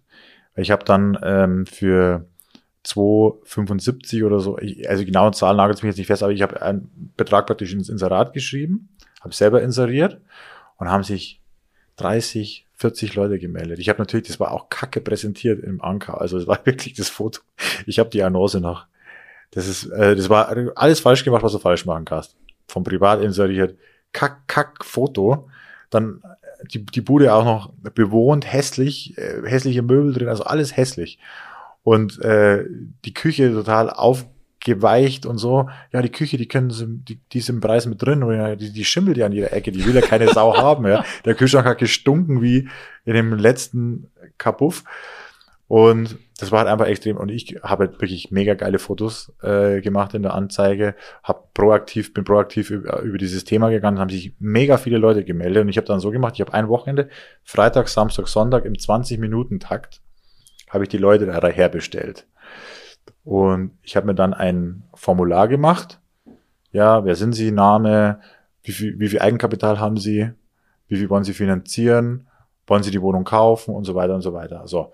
Und dann habe ich mich nach dem Wochenende hingesetzt, dann hatte ich so einen Stapel an Leuten, die die Wohnung kaufen wollen. Da habe ich mir die äh, fünf äh, rausgesucht, die es komplett Cash auf dem Konto haben. Mhm. Und habe dann angerufen und habe gesagt, also ja, ich würde sie Ihnen gerne verkaufen, sind jetzt aber noch ein paar andere da. Sie müssen jetzt wirklich nochmal in sich gehen, welchen Preis Sie maximal zahlen würden. Geil. Und dann ging das nochmal ein bisschen hoch und dann äh, habe ich mich am Ende des Tages dann für einen Käufer entschieden, mit äh, der ich übrigens heute noch Kontakt habe. Äh, immer wieder mal, mal, mal ein Dreivierteljahr Pause oder so, meldet sich aber immer wieder mal hochglücklich nach wie vor über diese Wohnung äh, als Kapitalanlage, hochzufrieden, hochglücklich habe ich nochmal in, in ein paar anderen Sachen nochmal äh, äh, gebraucht, ja, mit Finanzfragen und so. Und wir haben einfach immer so mal lose Kontakt gehalten. Dann wollte sie mal ihr Haus sanieren, hat mich um einen Tipp gebeten, habe ich ihr meine Handwerker geschickt und so. Mhm. Also heute noch wirklich ein super Kontakt immer wieder mal. Jetzt nicht regelmäßig, aber immer, sage ich mal, mindestens einmal im Jahr. Und also eine äh, rundum gelungene Sache. Ganz kurze Unterbrechung in das Gespräch mit Max, weil ich eine Frage habe an dich, Stefan.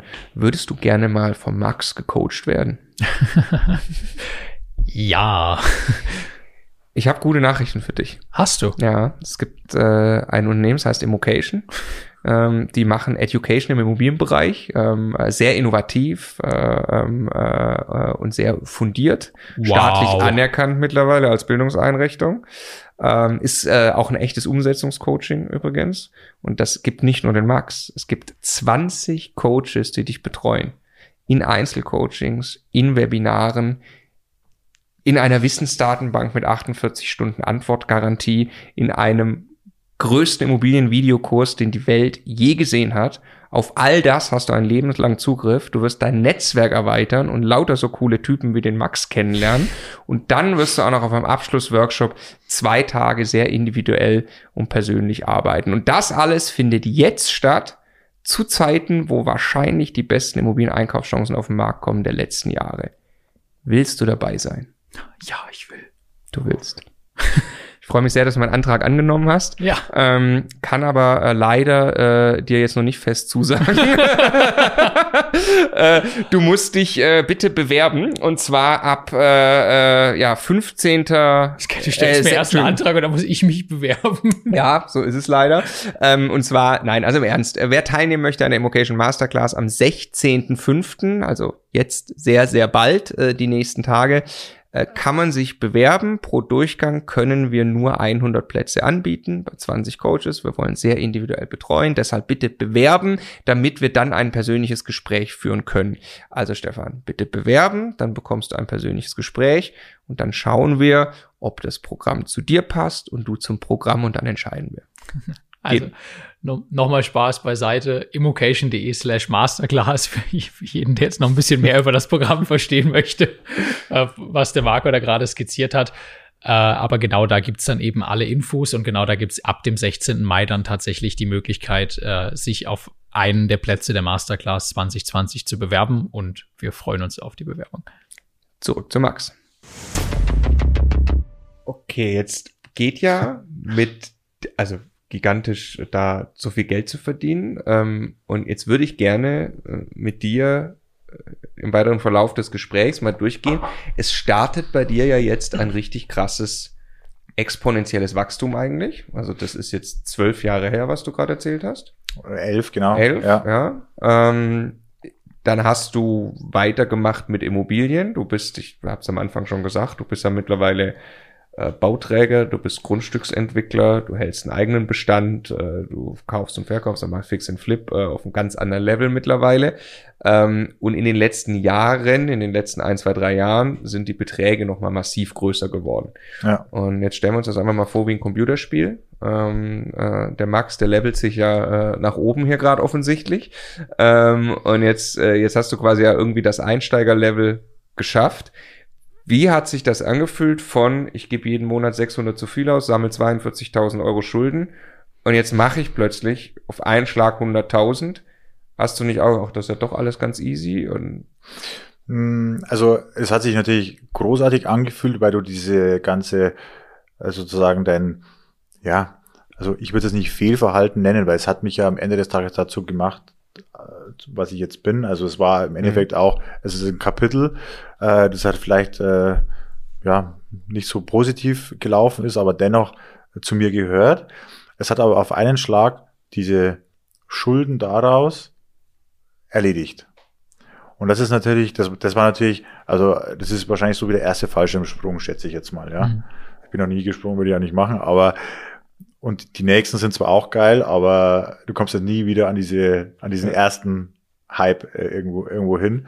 Und das war wirklich so der, das hat sich eingebrannt. Danach ähm, habe ich praktisch parallel zur Bank äh, immer wieder ein paar Sachen gedreht. durftest du dann? Ja, das war dann okay. Ich bin dann auch auf andere Banken ausgewichen. Ähm, ich hatte ja dann schon einen Track Record, sozusagen kleinen. Ja, du hattest jetzt auch nicht mehr 42.000 Euro Schulden, Genau. sondern Eigenkapital. Ich hatte Eigenkapital, das heißt, ich konnte im Endeffekt, äh, zum Beispiel habe ich ein Objekt dann gekauft, was 300.000 Euro Ja. gekostet hat, hatte dann 50.000 Euro ähm, Eigenkapital mit eingebracht und äh, so hat sich das ja dann immer weitergewickelt. Habe das auf einem mh, relativ moderaten Level gemacht. Ja, ich hatte dann wirklich äh, sehr, sehr gute Gewinne, habe dann festgestellt, macht es nicht wirklich Sinn, da jeden Tag in die Bank zu fahren, auch wenn es äh, auch wenn ich jetzt nicht großartig äh, da Stress gehabt habe, aber äh, haben, haben sich auch ein paar Sachen geändert, kam dann neuer Vorstand, das war dann alles so McKinsey verseucht, dann irgendwo an zu, zu einer gewissen Zeit äh, musstest du dann irgendwelche Beratungsbögen mit Kunden machen, wo du dann die an jeder Ecke und Enden Cross-Selling machen musstest und so weiter, hat mir dann nicht mehr getaugt. Äh, und war dann für mich auch noch ein zusätzlicher Grund, da einfach den Exit zu machen. Wollte aber trotz alledem nicht ähm, also habe dann das für mich trotzdem noch smart gelöst, weil ich mir gedacht habe, okay, ich finde es aber trotzdem cool, wenn ich monatlich was habe und habe dann sozusagen so einen Handelsvertretervertrag noch abgeschlossen, bin praktisch mit dem Handelsvertretervertrag aus dem Angestelltenverhältnis ausgeschieden, so praktisch äh, Verkauf, Vermittlung von Finanzprodukten, Versicherungen und so weiter und hab, hatte da dann monatlich mein äh, sicheres Einkommen in dem Sinn, weil ich praktisch einen Bestand hatte und konnte dann auch durch Verkauf nochmal das aufbessern und habe aber keinen Chef, komplett wenn du nichts machst, machst du halt nichts. Wenn du was machst, machst du was. Und konnte halt komplett das Immobilienbusiness parallel dazu ähm, halt dann weiter betreiben, ohne irgendwelche Zwänge, ohne irgendwelche Frames, konnte das halt dann komplett frei, geistig einfach betreiben. Und das war dann für mich ähm, ja schon ein Level, wo ich sage, das war zu, zu dem, für mein damaliges Mindset war das schon großartig. Da bin ich schon, ich wusste ja, was Leute so verdienen. Ich habe ja jeden, der die Klappe aufgerissen hat, sofort gecheckt, ja, ob das wirklich Substanz, Substanz dahinter ist oder nicht. Es war einfach so. Es geht ja auf und zu. Äh, und de demnach konnte ich natürlich auch sehr schnell aussortieren, wer ist wirklich, wer ist ein Dampfer, wer ist äh, keiner. Und ähm, weil die meisten hatten ja ihr Konto bei, bei, bei Marktführer. Und äh, dann habe ich quasi ähm, dann das auf, auf dem moderaten Level weitergemacht und mir war das sehr zufrieden, aber habe mir dann irgendwann die Frage gestellt, am Ende des Tages sind es nur Zahlen. Wenn du jetzt noch ein, zwei Nullen dranhängst, ist ja auch, nicht anders, auch nichts anderes am Ende des Tages.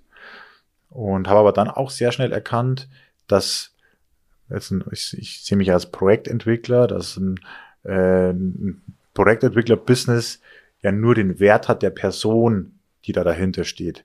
Also wenn du jetzt eine Firma machst, Reidel Projektentwicklung, die ist ja wertlos. Die kannst du ja nicht verkaufen in dem Sinne, weil du hast ja da kein, kein Asset, mhm. weil das ist ja im Endeffekt mein Know-how, mein Netzwerk und so weiter, das kannst du ja nicht verkaufen. Und habe mir halt dann überlegt, was wäre denn oder wie wäre es denn skalierbar, das Ganze? Oder wie kann ich Strukturen schaffen, damit ich äh, nicht alles zu 100 Prozent selber abrudern muss?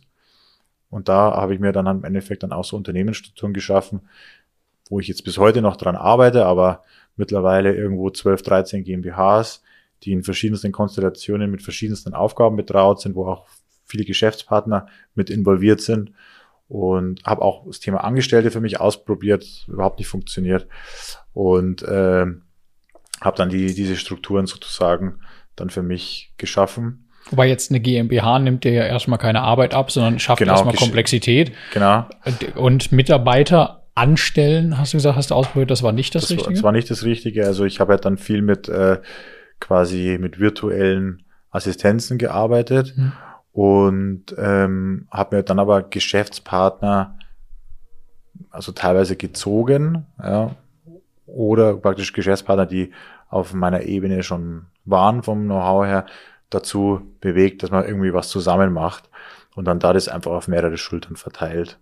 Und zum aktuellen Zeitpunkt sind halt in diesen ganzen GmbHs halt Geschäftspartner mit involviert, die quasi diese ganze Struktur bespielen, ja. Lass uns da mal, weil da fehlen ja jetzt noch ein paar, äh, paar Informationen Steps, ja. äh, und Steps dahin für, für die Zuhörer. Aber das ist, also das ist gleich der spannende Punkt. Du hast, du hast ein Geschäftsmodell, was du nicht nur für dich selbst anwendest, sondern wirklich skalierst. Und möchte ich gleich wirklich äh, intensiv äh, drüber sprechen, wie das für dich funktioniert, mhm. weil das ist ja irgendwie der heilige Gral, wenn man mhm. das dann unabhängig von der eigenen Person macht. Ähm, Nochmal davor kurz, also ich sag mal, du hast erstmal, du, du hast äh, wild gelebt, Schulden gemacht, Schicksalsschlag, hast du, das war so der erste Level, da bist du rausgekommen. Dann war der Level, du hast, du kannst eine, eine erste Immobilie kaufen und verkaufen. Das hast du gesagt, du hast aber gemerkt, wenn ich das professioneller mache, mit guten Fotos, äh, ein bisschen renoviere und so, sowas wie eine Erbpacht traue, so, das, das Probleme das, lösen. Probleme lösen, okay, genau, das, das, das trifft's perfekt, genau, Probleme lösen. Das war das nächste, was du gelernt hast. Und jetzt, ähm, was war deine nächste, deine nächste Stufe, wenn du die weiter, was, was hast du da gelernt und was, wo wo, wolltest du dahin zu dem Zeitpunkt? Also meine nächste Stufe war dann quasi das äh, Angestelltenverhältnis abzuschütteln mhm. und halt noch mehr in die Freiheit zu gehen, um dann quasi noch mehr Ressourcen haben, mich mit dem Thema auseinanderzusetzen und da auch eine gewisse Kontinuität reinzubringen in das Ganze. Und das habe ich dann geschafft. Ich habe dann relativ ähm, langer Zeit ähm, auf, auf gleichem Niveau sozusagen das äh, umgesetzt. Was hast du da ungefähr gemacht? Also dann ein, zwei Wohnungen im was halb Nee, also oder? ich habe da schon einige, also ich, ich hatte dann immer, ich hatte da schon sechsstellige Erträge pro Jahr, ähm, die mir dann dazu im Endeffekt verholfen haben, dass ich mich wohlgefühlt habe und dass ich mir gedacht habe, okay, ist ja ganz cool. Aber an, am, am Ende des Tages stellst du aber auch fest, dass du auch wenn du 200.000 oder 300.000 Euro verdienst, das ja nicht dazu führt, zwangsläufig dazu führt, dass du dich gewissen anderen äh, freiheitseinschränkenden Belastungen entledigen kannst. Ja, du kannst jetzt dann nicht im Jahr drauf sagen, jetzt mache ich, nicht, mach ich nichts mehr, ja. weil da ist das Geld relativ schnell weg. Du hast, bezahlst auch Steuern und so weiter und ähm, und da war dann im Endeffekt irgendwo der, der, der Switch dann, wo ich dann gesagt habe, okay, da muss man einfach noch ein paar Nullen dranhängen, damit du dann auch vielleicht irgendwann mal sagen kannst, jetzt muss ich auch nicht mehr. Weil 200.000, 300.000 Euro ist mega viel Geld, keine Frage. Verdienen sehr, sehr wenige Leute in, in, in Deutschland, wenn man sich die Einkommensstrukturen so anschaut. Aber es führt trotzdem nicht dazu, dass du frei bist. Darf ich mal ganz kurz, wie viel Aufwand war das für dich? Du hast im Prinzip Häuser gekauft, du, also genau. du hast das Vollzeit gemacht. Ja. Wie viele Objekte im Jahr hast du entwickelt oder gedreht, um also, 200.000 bis 300.000 Euro zu verdienen? Äh, unterschiedlich. Also es waren auch mal nur drei, zwei, drei Objekte, es waren auch mal fünf, mal kleinere, es waren auch mal welche dabei, die nur 30.000 Euro gebracht haben. Und also ich kann jetzt keine pauschale Zahl sagen. Und hast du dich gefühlt zu Tode geraten? Also war das 80 nee. Stunden Woche nee, nee, Anschlag oder hast du ein normales, bequemes Leben führen ich hatte können? Noch, ich, ich, äh, also meine Frau hat immer gesagt, ich muss ein bisschen mehr arbeiten. Wirklich? Ja. Weil da ist das ja also im Verhältnis dann noch viel krasser eigentlich 200.000, 300.000 Euro, wenn man jetzt überlegt, also was man. Die waren da relativ äh, genervt von meiner permanenten Präsenz. Und äh, ich hatte dann noch, klar noch mein, äh, mein Finanzvertriebsbusiness äh, sozusagen, was noch gelaufen ist. Und ich habe dann so Spielereien gemacht und dann habe ich mir gedacht, okay, jetzt kaufe ich meinen Oldtimer, mache ich Oldtimer-Vermietung noch mit dabei und so. Habe dann einfach so ein bisschen noch versucht, so die Zeit aus Hobbys gesehen, ja, so auszufüllen.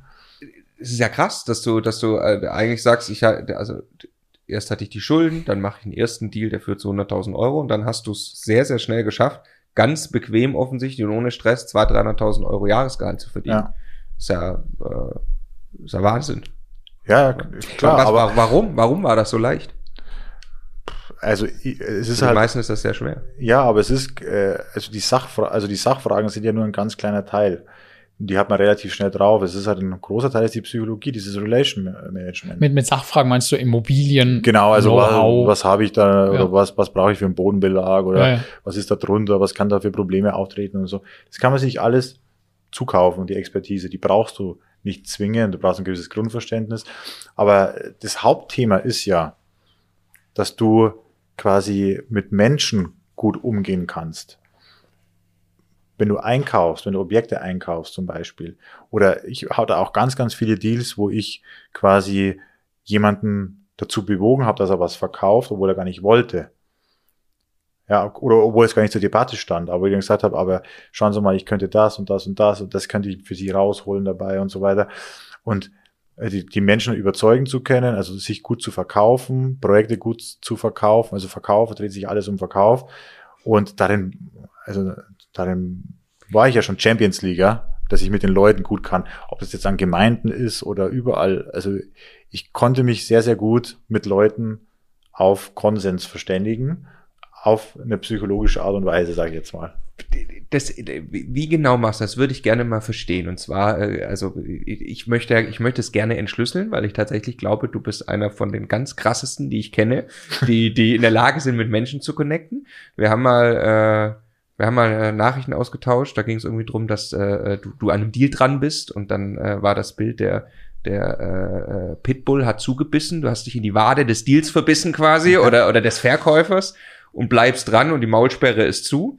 Und da habe ich gesagt, ich glaube das gar nicht. Ich glaube, wenn du an einem Deal dran bist, das fühlt sich für mich dann als, als, als potenzieller Verkäufer gar nicht an wie ein Pitbull, sondern eher wie so ein sanftes Waden streicheln und dann merke ich gar nicht, dass der Deal irgendwie dann an den Max geht. So. Ja. Wie funktioniert das? Dass das Streicheln sich irgendwann so gut anfühlt, ja, ja, dass man genau, gar nicht mehr anders oh, will. Der Max hier unten am China ist ja super. Nee, also das ist, das ist tatsächlich so, äh, wie du sagst. Also es ist so, dass, äh, dass ich äh, es immer schaffe oder meistens schaffe, dass diese, ähm, dieses Handeln von, von der Person von innen raus dann kommt. Dass es nicht im Endeffekt so wahrgenommen wird, dass es sagt, ich will dich jetzt dazu bewegen, dass du jetzt über die Brücke läufst, ja, auch wenn du Höhenangst hast, sondern dass du dich dann selber entscheidest, über diese Brücke zu laufen. Das ist der, das ist Wie der, machst du das? Ja, das ist eine, das ist eine gute Frage, ja. Das ist halt einfach eine, eine Kombination aus äh, äh, sozialer Intelligenz gepaart mit empathischen Veranlagungen. Also ich bin auch ein extremer Menschenscanner. Also für mich ist es halt auch, wenn ich jetzt irgendwo in volle Räume reingehe, bekomme ich, würde ich jetzt mal sagen, viel, viel mehr mit von den Menschen drumherum als, als, als andere Leute. Und es ist halt einfach so, ich bin halt, auch, ich bin halt auch ein Scanner, ja, Menschenscanner. Ich, ich, und, und, und ich äh, äh, merke halt, wenn sich gegenüber irgendwo unwohl fühlen oder wo halt der Schuh drückt. Und das löse ich dann. Also am Ende des Tages ist es ja äh, nicht, dass ich jemanden dazu zu bewe bewegen möchte, für einen für ihn schlechten Deal zu machen, sondern es ist am Ende des Tages eine, ich schaffe eine Situation, wo alle gewinnen.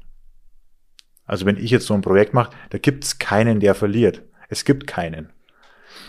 Der, der es kauft, ist überglücklich, weil er endlich seine Immobilie gefunden hat. Der, der es verkauft, ist glücklich, weil er einen guten Preis bekommt, den er vielleicht wieder für etwas anderes verändert, vielleicht seine Kinder auszahlt oder ich weiß es nicht. Die Bank darf ein Darlehen machen. Der Handwerker darf und, und bekommt Zinsen. Der Handwerker, der bekommt einen Auftrag um Geld. Ja, selbst das Grundbuchamt bekommt Geld. Und der Notar verdient auch noch mit dran. Also es gibt faktisch in dieser Kette keine Position, die verliert. Das gibt es nicht. Und ähm, wenn man das verstanden hat, kann man das auch so transportieren, dass ein Gegenüber versteht. Und äh, äh, es sollte immer eine Sogmotivation sein und ich arbeite überhaupt nicht mit Druck, weil es nicht zielführend ist. Das kann ich, wenn ich in hierarchischen Strukturen unterwegs bin, da kann ich mit Druck arbeiten, wobei das auch langfristig zu, zu einer Demotivation führt und zu einer Performance-Einbuße. Aber wenn ich mit Sogmotivationen arbeiten kann, dass es von den Leuten von innen rauskommt, ist das Motivationslevel viel, viel höher und auch die Zufriedenheit im Nachgang viel, viel höher. Und deswegen feiert der Käufer der ersten Wohnung mich heute noch für diesen Deal. Hm. Weil er einfach nach wie vor hart überzeugt ist davon, dass es ein guter Deal war für ihn. Und das war es auch. Weil jetzt am heutigen Tage, wenn er die Wohnung verkaufen würde, würde er 150.000 Gewinn machen oder 200.000. Also, wenn man wenn man es sehr sehr eng fasst so eine Verkaufssituation, dann ist da ja irgendwo einer, der hat ein Wirtschaftsgut und möchte so viel Geld wie möglich dafür. So und jetzt gibt's ja links und rechts von dir in der Regel auch andere, die die Bock haben, das zu kaufen also ich gehe davon aus, am Ende gewinnst du in der Regel nicht dadurch, dass du noch mal mehr Geld und noch mal mehr Geld oben drauf legst, aber wie, wie setzt du dich durch gegen die? Also das, kann man pauschal nicht beantworten, weil es extrem individuell ist. Also es, da gibt es ganz, ganz viele Faktoren, die da mit reinspielen. Erstens musst du das Warum des Verkäufers kennen. Warum verkauft er? Also wenn du jetzt in der Situation bist, er, er verkauft dir oder er verkauft was. Warum verkauft er das? Verkauft er das, um einfach den höchsten Preis zu erzielen, um maximal Geld abzuschöpfen, dann bist du natürlich mit deiner Taktik, ich bin aber so nett, äh, natürlich fehl am Platz. Aber es gibt ja vielfältige andere Gründe, wie, wie warum jemand etwas verkauft. Und am Ende des Tages ähm, kaufe ich mehr oder die Hälfte meiner Deals äh, außerhalb von irgendwelchen Märkten. Also außerhalb vom Makler, von, von Portalen, sondern von, direkt von Personen. Das ist wirklich ungefähr die Hälfte meines, meiner, meiner Projekte sind aus, aus der Richtung. Und ähm, da ist, sind, natürlich sind die Leute immer auch maximal informiert, aber das Wirtschaftsgut in dem Ist-Zustand, wie er es verkaufen will, wird marktgerecht bezahlt. Was ich am Ende des Tages daraus mache, weil ich quasi diese Psychologie nicht nur im Ankauf ähm, durchführen kann, sondern auch in der Entwicklung eines Objektes mit Behörden, mit was weiß ich, und dann auch noch im Verkauf des Objektes. Das ist ja meine Wertschöpfung. Mhm. Da übervorteile ich ja niemand, weil derjenige unter Umständen ja gar nicht in der Lage wäre, das so umzusetzen. Und diese Wertschöpfung ähm, entsteht jetzt nicht, dass ich maximal günstig einkaufe oder dass ich irgendjemand unter Vorhaltung falscher Tatsachen irgendwelche Preise abluchse, die, ähm, die äh, marktungerecht äh, sind, sondern das Wirtschaftsgut in dem Zustand ist, wird marktgerecht erworben.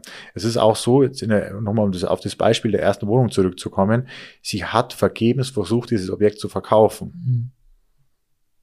Ist jetzt nicht so, dass äh, da noch jemand da gewesen wäre, der 30.000 mhm. Euro mehr bezahlt hätte. Sie hat es nicht geschafft zu verkaufen, weil sie äh, hat verschiedenste äh, Fehler gemacht hat im Verkauf.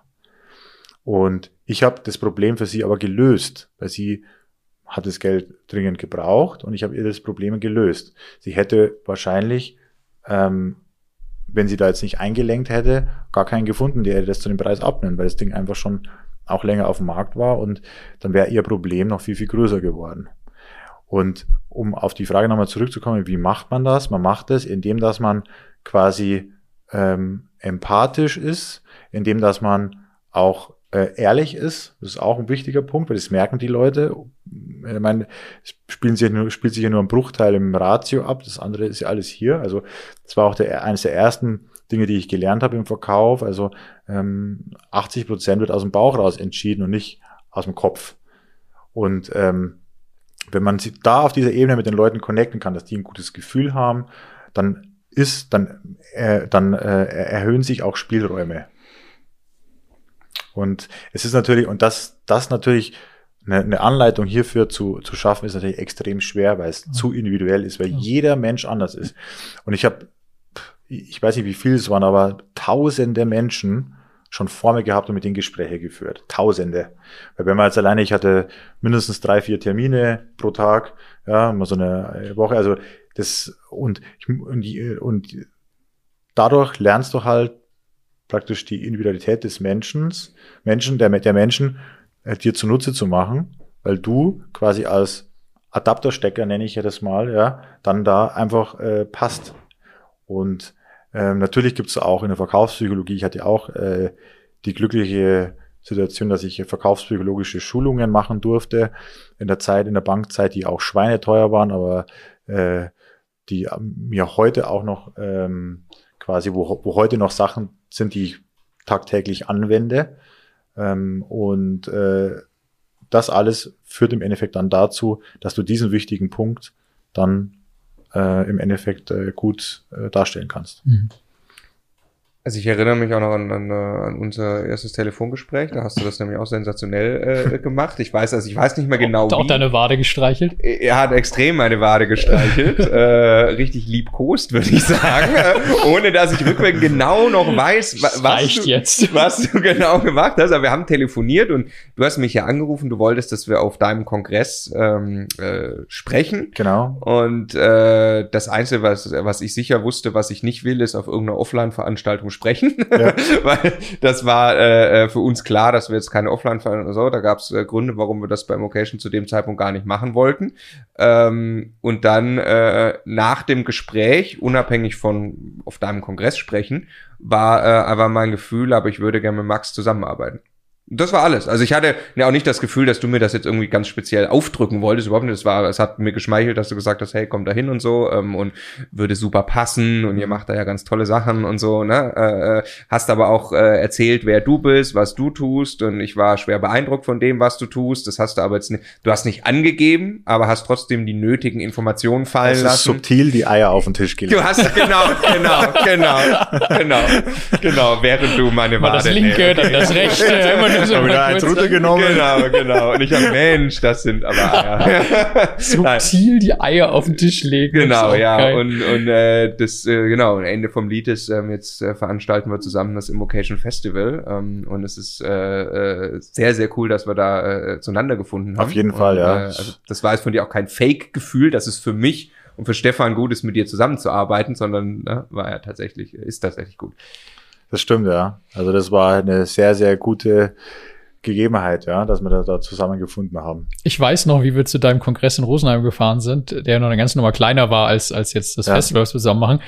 Und ich mag, wer, wer ist eigentlich dieser Max? warum, warum fahren wir hier jetzt hin? Warum reden wir? Warum verbringen wir den Tag mit dem? Ja, warte, ich zeig dir seine Eier. ja, das war aber, aber auch, war auch cool. Cooler Event auch, gell? Absolut. Hat Spaß gemacht. War richtig gut, ja. Und es war auch so eine, dann so eine Idee, wo wir gesagt haben, okay, wo ich dann irgendwo nachts dann äh, in Chat mit meinen Jungs äh, gesagt habe, okay, lass uns einen Kongress veranstalten. Hm. Und dann haben wir es einfach gemacht. Ähm, Und daraus ist so viel mehr entstanden. Ja. Das ist einfach so, was ich eigentlich immer sage.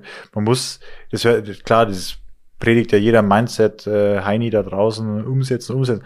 Aber es ist Fakt, wenn du äh, einen Stein in, in, in den Weiher wirfst, dann gibt's eine Welle. Ah, ja. Und es entsteht aus allem, was man tut, entsteht etwas. Umtriebig sein und, Und, und, und ich habe das sogar umgekehrt, dass ich mir denke, okay, ich, ich, ich bin ja jemand, der sagt, okay, wir machen jetzt einen Kongress, bumm, wir machen einen Kongress.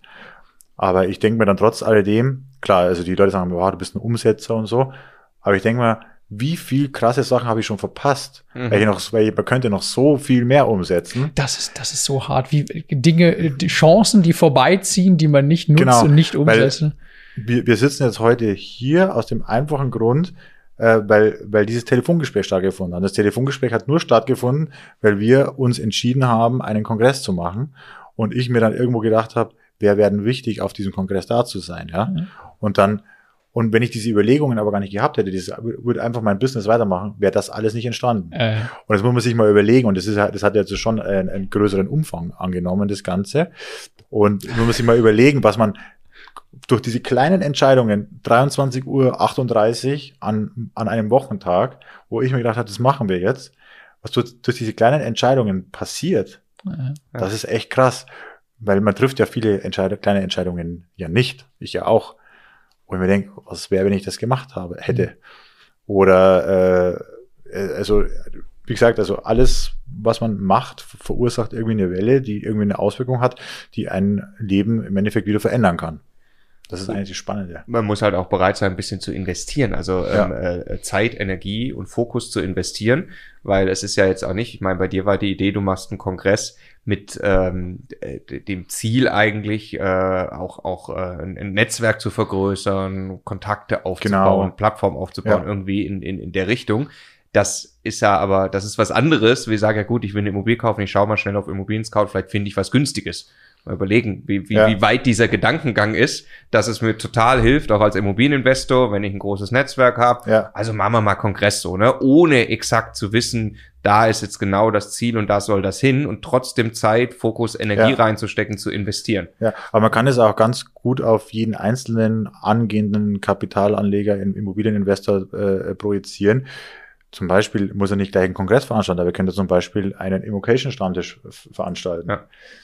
Dadurch ergeben sich auch so Situationen. Oder ähm, die kleinen Entscheidungen, dass ich mir vielleicht ein Objekt doch angucke, was jetzt auf dem Silbertablett jetzt nicht meinen Erwartungen entspricht, kann sich dadurch ja auch wieder ganz was anderes ergeben. Weil was ist denn, wenn ich vor Ort bin und feststelle, dass der Balkon gar nicht mit eingerechnet wurde in die Wohnfläche? gibt's einen riesen Dachboden, von dem keiner geredet Oder hat. Dachboden. oder so. Oder dass der Makler sagt, Mensch, Sie sind aber ein netter äh, Typ, ja. Ähm, ja, schade, dass, dass die Immobilie Sie nicht interessiert. Aber ich habe hier noch was reinbekommen. Ja. Und so. Und deswegen sage ich auch zu den Leuten immer, sortiert nicht zu krass aus. Weil dadurch vergebt ihr viele Chancen. Und äh, das, äh, wie gesagt, diese Entscheidungen, was zu tun, kann man auch auf äh, das äh, natürlich super projizieren. Absolut, genau. Und ich spreche mit vielen Menschen, jeder Kontakt mit jedem Mensch, den ich irgendwo mache, Genau. wo ich auch nicht direkt Kann daran denke, was mir der sein, ja. äh, äh, am heutigen Tage noch einbringt, Ja. äh, kann extrem wertvoll sein. Ja. Dann äh, lass uns mal äh, weiter noch schauen, wo du heute als Immobilienunternehmer stehst. Da Mhm. ist ja, da ist ja so viel eigentlich noch zu erzählen oder so viel, was jetzt dein heutiges Geschäftsmodell ausmacht. Ähm, ich glaube, was, was wir, was wir jetzt verstanden haben, ist, du äh, bist äh, Flipper, also du hast äh, gelernt, Immobilien zu handeln, An- und Verkauf. Das hast du hauptsächlich in Bayern gemacht, oder? Ja, also mittlerweile natürlich äh, deutschlandweit. Also wir sind jetzt auch in Leipzig Heute jetzt. bei einem Projekt heute, genau, und in, in Berlin und Umland, wo wir auch Projekte machen, aber vorwiegend zwischen Salzburg und München, würde ich jetzt mal benennen. Okay, und dann hast du, was war so der, der, der, der, der nächste Level, den du erreicht hast? Also der nächste Level äh, war im Endeffekt, dass ich mich einfach an große, größer volumigen Geschäften herangetraut habe und halt dann auch vielleicht den einen oder anderen Schritt ausgelassen habe und dann halt gleich Vollgas rein in die, in die Masse. Wa- Was ist, beschreib mal eines. Vorher waren das Wohnungen, ein paar hunderttausend Euro groß. Genau, da war waren dann mal der Grundstücksentwicklungen mit dabei, dass man sagt, okay, man versucht auf maximal kleiner Fläche äh, ähm, zwei Häuser reinzubauen und so. Also da gibt's dann auch Grundstücksentwicklungen, waren quasi dann mit dabei, die das Ganze dann nochmal befeuert haben. Das heißt, du hast auch Neubau gemacht dann? Nee, also dann auch in meinem Projektentwicklung Leit äh, Schema. Erklär das mal ganz kurz, weil das ist ja wirklich ein Konzept, was du heute skalierst und das ja. ist auch gleich spannend, wie du skalierst, aber ja. was ist das grob? Also das ist im Endeffekt, äh, es gibt ja Projektentwicklung und dann gibt es das Bauträger, äh, die Bauträgermaßnahme. Die Bauträgermaßnahme ist die Maßnahme, die quasi, also die Projektentwicklung ähm, findet ein Grundstück, macht es baureif, macht eine Baugenehmigung, macht vielleicht noch den Abriss von einem Altbestand. Und der Bauträger, der macht dann den, äh, den, die Baumaßnahme und verkauft dann an den Endkunden. Und ich habe mir halt gedacht, also wenn du jetzt so ein Grundstück hast, was jetzt, sage ich mal, 300.000 Euro kostet und du hast dann eine Baumaßnahme, die meinetwegen jetzt auch 300.000 Euro kostet, dann, dass man es einfach rechnen kann, dann ähm, hast du im Endeffekt ja ungefähr das gleiche Investitionsvolumen pro Part. So, also der Projektentwickler braucht 300 und der Bauträger, die Bauträgermaßnahme würde auch 300 kosten. So, jetzt ist es aber so, dass die Margen in der Projektentwicklung deutlich höher sind wie in der Bauträgermaßnahme. Weil der Bauträger oftmals vom Projektentwickler das Grundstück erwirbt und äh, im Endeffekt dann die äh, praktisch die, den Ankauf und den Gewinn des Projektentwicklers als Grundstücksanteil bezahlen muss. Mhm. Und dann aber die Baumaßnahme noch machen muss. Das heißt, der, der Bauträger, der dann am Ende der Nahrungskette sozusagen in dem Fall sitzt, hat dann im Endeffekt die 300 des Projektentwicklers, seinen Gewinn und seine 300 Baukosten zu finanzieren und hat aber auf sein Invest eine viel, viel kleinere Marge wie der Projektentwickler. Projektentwicklungsmargen können sein 30, 50, 80, 100, 200 nach oben offen Prozent. Ein Bauträger? Ein Bauträger, also in der heutigen Zeit 10, 15. In der absoluten irre. Zahl haben die natürlich ein größeres Grundinvest. Die absolute Zahl. Weil das normalerweise nicht 300, 300 ist, oder? Genau, nee, aber die haben ja quasi, ähm, der, der Projektentwickler hat ja seine Marge auf die 300. Ach, alle, oh, ja, ja. Hm. Genau, und, und der Bauträger hat die Marge auf seine 650, okay, sage ich jetzt genau. mal. Ja. Und äh, die absolute Zahl hm. ist dann vielleicht äh, ähnlich oder oder oder oder auch nicht, vielleicht oder auch nicht, ja. ja. Aber das Gesamtinvest ist viel viel höher, das Risiko ist viel viel höher, weil du hast heutzutage im Bau bei den Abnahmen mit den Endkunden immer Scherereien. Also du, das ist teilweise so, wo die Leute sagen, ja, die letzten fünf Prozent, die dann nach Zahlungsplan sind, die rechne ich gar nicht ein in meinen Gewinn. Ja, die kriege ich eh nie. Die kriege ich eh nie, ja. Und ähm, so ein Bauträger, der hat jetzt bei uns in der Region so 10, 15 Prozent Marge. Mhm. Gibt aber andere Regionen, wo, wo er vielleicht auch 20 Prozent Marge hat. Aber der Bau dauert acht, neun, sechs bis neun Monate. Das heißt, und so eine Projektentwicklung, wenn ich jetzt Grundstück kaufe, Baugenehmigung drauf machen lasse, ganz einfach gesprochen, kann auch in drei Monaten erledigt sein. Und der Bauträger hat im Endeffekt einen viel, viel größeren Zeitraum, viel, viel höheres Risiko, viel, viel größeres Invest deutlich mehr Ärger. Und das habe ich mir. So wie du das jetzt gerade erklärst, macht das nicht so viel Spaß, Bauträger zu sein in der Kette. ganz ehrlich, also ich meine, ich mache auch selber Bauträgermaßnahmen, aber alles nur aus Projekten, wo ich selber die Entwicklung gemacht habe und dann transformiere ich mich in den Bauträger, mhm. damit ich, weil ich, aus diversen Gründen, also wenn es halt sein muss, mache ich ja. das. Aber ähm, so Bauträger oder Generalunternehmer, muss ich wirklich sagen, bin ich heilfroh, dass es die gibt. Und äh, das ist, also äh, ich spreche ja mit vielen, also richtig Fun äh, ist dieses Business keins, ja. Also die müssen sich alle Strukturen schaffen, damit die diese ganzen äh, Probleme abfangen können. Weil sonst würden die, würden die, die im Endeffekt die Zügel in der Hand halten, verrückt werden, ja. Weil die Leute, die, die, die sind teilweise echt, die werden extrem unverschämt. Mhm. Und es ist einfach so, im Bau arbeiten Menschen. Und ich kann halt von einem Menschen, natürlich, wenn der handwerklich eine absolute Oberguru ist, aber von einem Verputzer, da ist es einfach so, da hast du Abweichungen. Ja, wenn der so eine Wand ist mit, mit vier Meter, ja, das, da kann es jetzt sein, dass der obere eineinhalb Zentimeter, äh, ähm, dass du ein bisschen äh, praktisch eine, eine, keine komplett gerade Linie hast, weil der halt einfach oben da mit der fetten Kelle dieses Ding da äh, äh glatt ziehen muss. Und er ist halt einfach ein Mensch. Und ähm, die Leute werden immer penibler. Mag also auch sein. Endkunden. Bitte? Die Endkunden. Die Endkunden, genau. Mag auch sein, dass es auch, wenn die Preise auch immer höher werden, wenn die immer empfindlicher, ich weiß es nicht, was da genau der Grund ist, aber die werden immer penibler und unverschämter. Und ich muss ja heutzutage froh sein, wenn ich jemanden habe, der Handwerk macht. Und ich stelle diese gleiche Beobachtung im Übrigen auch in diesen ganzen Dienstleistungsberufen fest, Gastronomie und so weiter. Mhm. Die Leute, die meinen, nur weil sie in die Gaststätte gehen und 20 Euro da lassen, haben die da Diener mit Schürzen vor sich. Mhm. Und das ist einfach, und das merke ich, das wird immer unverschämter. Und dementsprechend haben so Leute wie Bauträger, Generalunternehmer äh, oder der, der einfache Handwerker ähm, oder auch der Kellner irgendwann keinen Bock mehr auf seinen Beruf. Die sagen, wieso soll ich mir das antun? Und da ist es halt, äh, und diese Entwicklung wird ja immer, immer schlimmer. Und um den, da jetzt nicht den Faden zu verlieren, ist es halt so, dass äh, ich, wie gesagt, immer heilfroh bin, wenn ich da jemanden habe, der das, äh, der das gut abbilden kann und der da auch damit klarkommt mit diesen ganzen Widrigkeiten. Die sich halt die haben dann Bauleiter, haben dann quasi auch so Beschwerdestellen oder so, die das dann abfangen, die machen den ganzen Tag nichts anderes. Ähm, und äh, sind ja alle, die, die ich kenne, immer auf kulante Lösungen bedacht. Da ist keiner, der sagt, ich will jetzt ähm, da einen Prozess oder so, sondern da muss man immer, aber hat alles mit Maß, mit Augenmaß, weil du kannst im Endeffekt einfach nicht verlangen, dass alles auf einen Millimeter gleich ist. Und warum machen, also die, die, die, die Bauträger am schönsten ist ja, so hast du es gerade auch gesagt, die, also das Projektentwicklungsgeschäft, davor die Grundstücksentwicklung. Weil das musst du gleich einmal erzählen, wie, was du da wirklich tust. Ne? Genau, ja. Hört sich ja erstmal ähm, super easy an. Also ich kaufe Grundstücke, entwickel die irgendwo, aber entwickeln heißt ja nicht, du fährst auf das Grundstück und machst da irgendwas, ja. sondern du sorgst, äh, äh sorgst dafür, dass es besser bebaut werden kann irgendwie. Ja. Ähm, und damit machst du noch viel mehr Marge, wie wenn du eigentlich den ganzen Baustress hast. Richtig. Jetzt müssten ja eigentlich viele Leute von außen drauf gucken und sagen, ja gut, dann mache ich alle, alle, alle machen das, was der Max macht und es gibt fast keine Bauträger. Ähm, jetzt gibt's aber ganz viele Bauträger. Warum gibt's die überhaupt und warum sagen die nicht zu dir, nee, nee, ich mache das nur mit Grundstücken, die ich selbst entwickelt habe? Also wenn du natürlich ähm, da eine gewisse Systemisierung von deinem, von deinem, von deinem Business hast, hast du als Bauträger natürlich auch ein gutes Leben. Ja, wenn du quasi einen hohen Durchsatz an Objekten hast, wenn du quasi Zugang zu Kapital hast, wenn du eine gut laufende äh, äh Handwerksfirmen an der Hand hast, mit denen du arbeiten kannst, dann, kannst, dann ist das natürlich auch ein super spannender äh, Berufszweig, ja, oder ein super, äh, super spannendes Unternehmertum.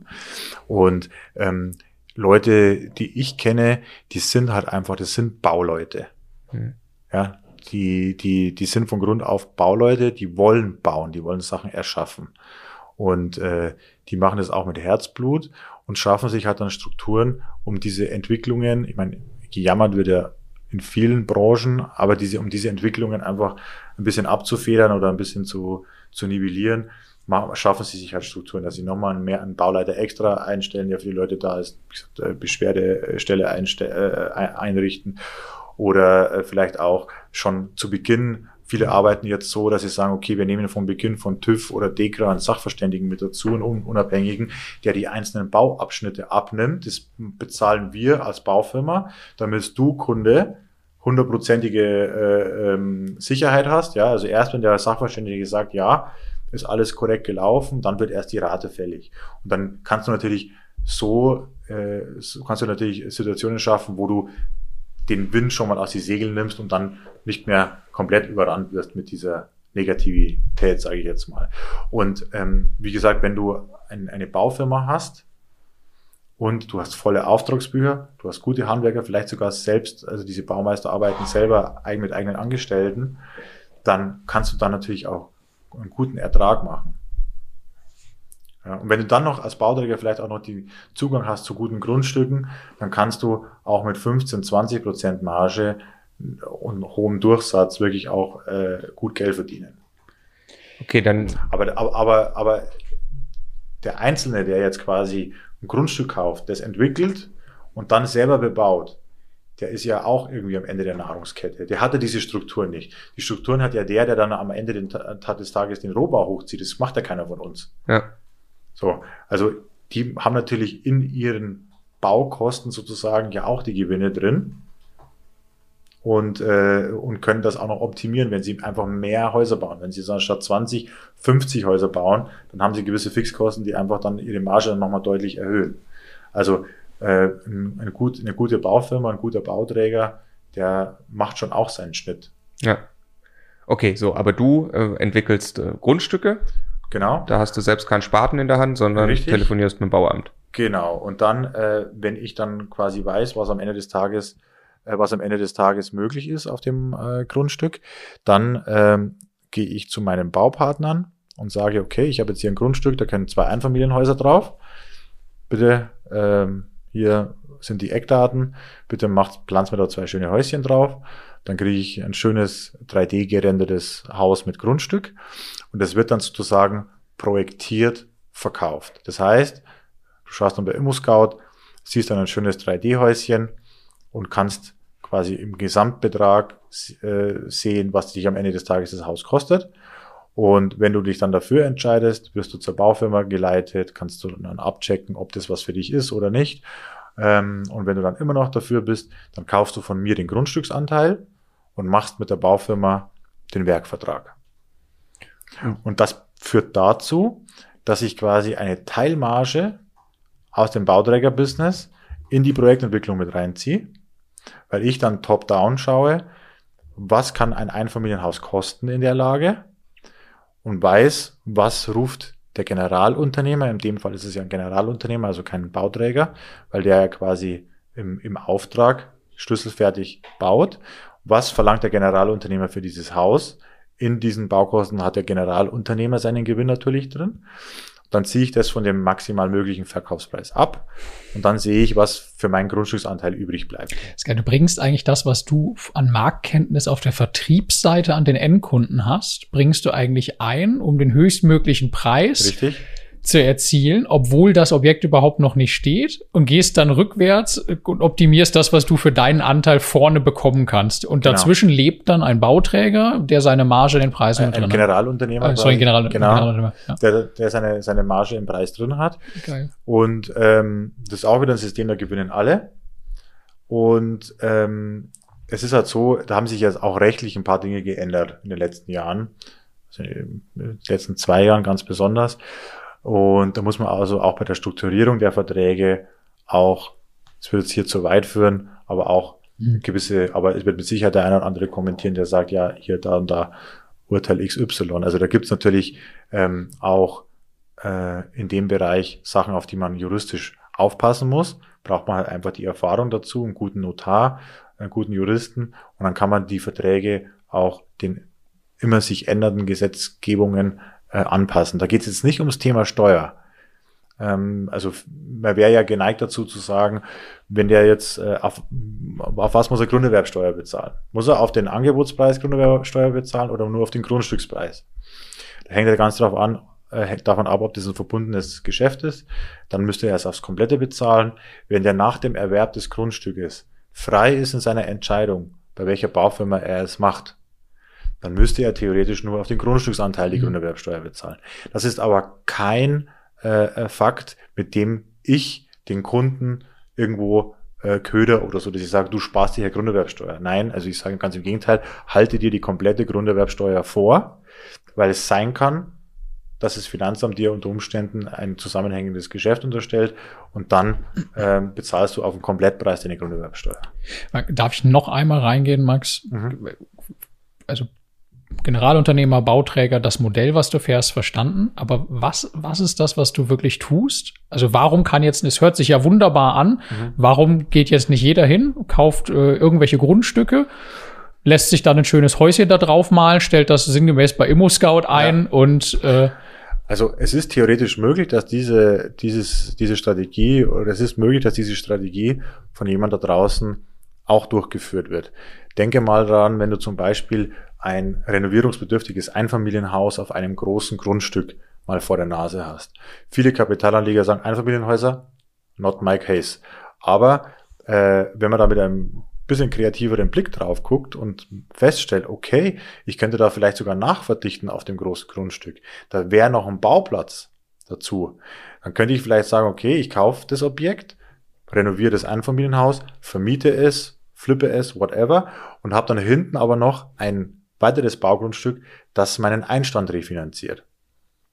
wenn ich es behalte, mein Einstand refinanziert und dann meine Rendite nach oben kickt, oder wenn ich es flippe, im Endeffekt nochmal ein zusätzlicher Faktor ist. Und das einfach nur um zu versinnbildlichen, es hat jetzt nicht äh, nur damit zu tun, dass ich eine grüne Wiese, ein grünes Rechteck nehme, was unbebaubar ist und dadurch und dann Baurecht schaffe, sondern es können auch mit kleinen Dingen sozusagen dieses System ähm, umgesetzt werden, weil du hinten im Endeffekt dann ja auch ein Einfamilienhaus projektieren kannst. Aber was ist im Endeffekt äh, äh, meine Superpower in dem System? Ist, ich mache die Akquise von dem Objekt, ich kann, ohne dass ich einen Architekten habe, bereits zu 95 Prozent ähm, checken, wie die Baurechtssituation ist oder wie ich die Baurechtssituation entwickeln kann. Mhm. Dann habe ich natürlich auch das Netzwerk an Generalunternehmer und ich habe eine sehr, sehr hohe Marktkenntnis im Verkauf und ich kann den Verkauf sehr, sehr gut strukturieren. Das sind meine fünf Punkte. Der Generalunternehmer, der geht her, schließt den Werkvertrag ab und haut den Spaten in den Boden. So, also jetzt nicht, dass es äh, minder bewertet ist, sondern es ist natürlich, so bauen ist natürlich auch ein, äh, ist auch ein extrem wichtiger Faktor. Aber diese anderen Punkte muss ich erfüllen. Ja. Gut einkaufen, baurechtlich mich auskennen. Ja, ich kann natürlich das noch kompensieren, dass ich sage, ich hole mir jetzt einen Ingenieur mit ins Boot, einen Architekten, den bezahle ich, der mir da drüber blickt. Wobei, äh, ich sage jetzt mal, man muss sich auch immer vor Augen halten, also wenn also ich, ich liebe Architekten über alles. Das sind ganz, ganz wichtige Zahnräder in, in, in dem System. Aber wenn jetzt ein Architekt quasi in der Lage wäre, ähm, das vollends zu maximieren, dann würde wahrscheinlich sein Architektenjob nicht mehr nachgehen.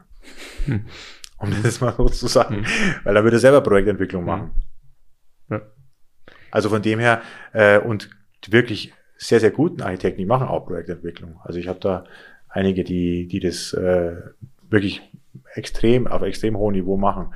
Also da muss man natürlich immer auch, also was ich damit sagen will, ist nicht, dass, dass ein Architekt es nicht kann, sondern was ich damit sagen will, ist es in der Eigenverantwortung, die Kreativität zu haben und die Impulse zu setzen. Das muss bei einem selber sein, passieren. Da kann man sich nicht auf andere verlassen zu 100 Prozent. Ja. Hm.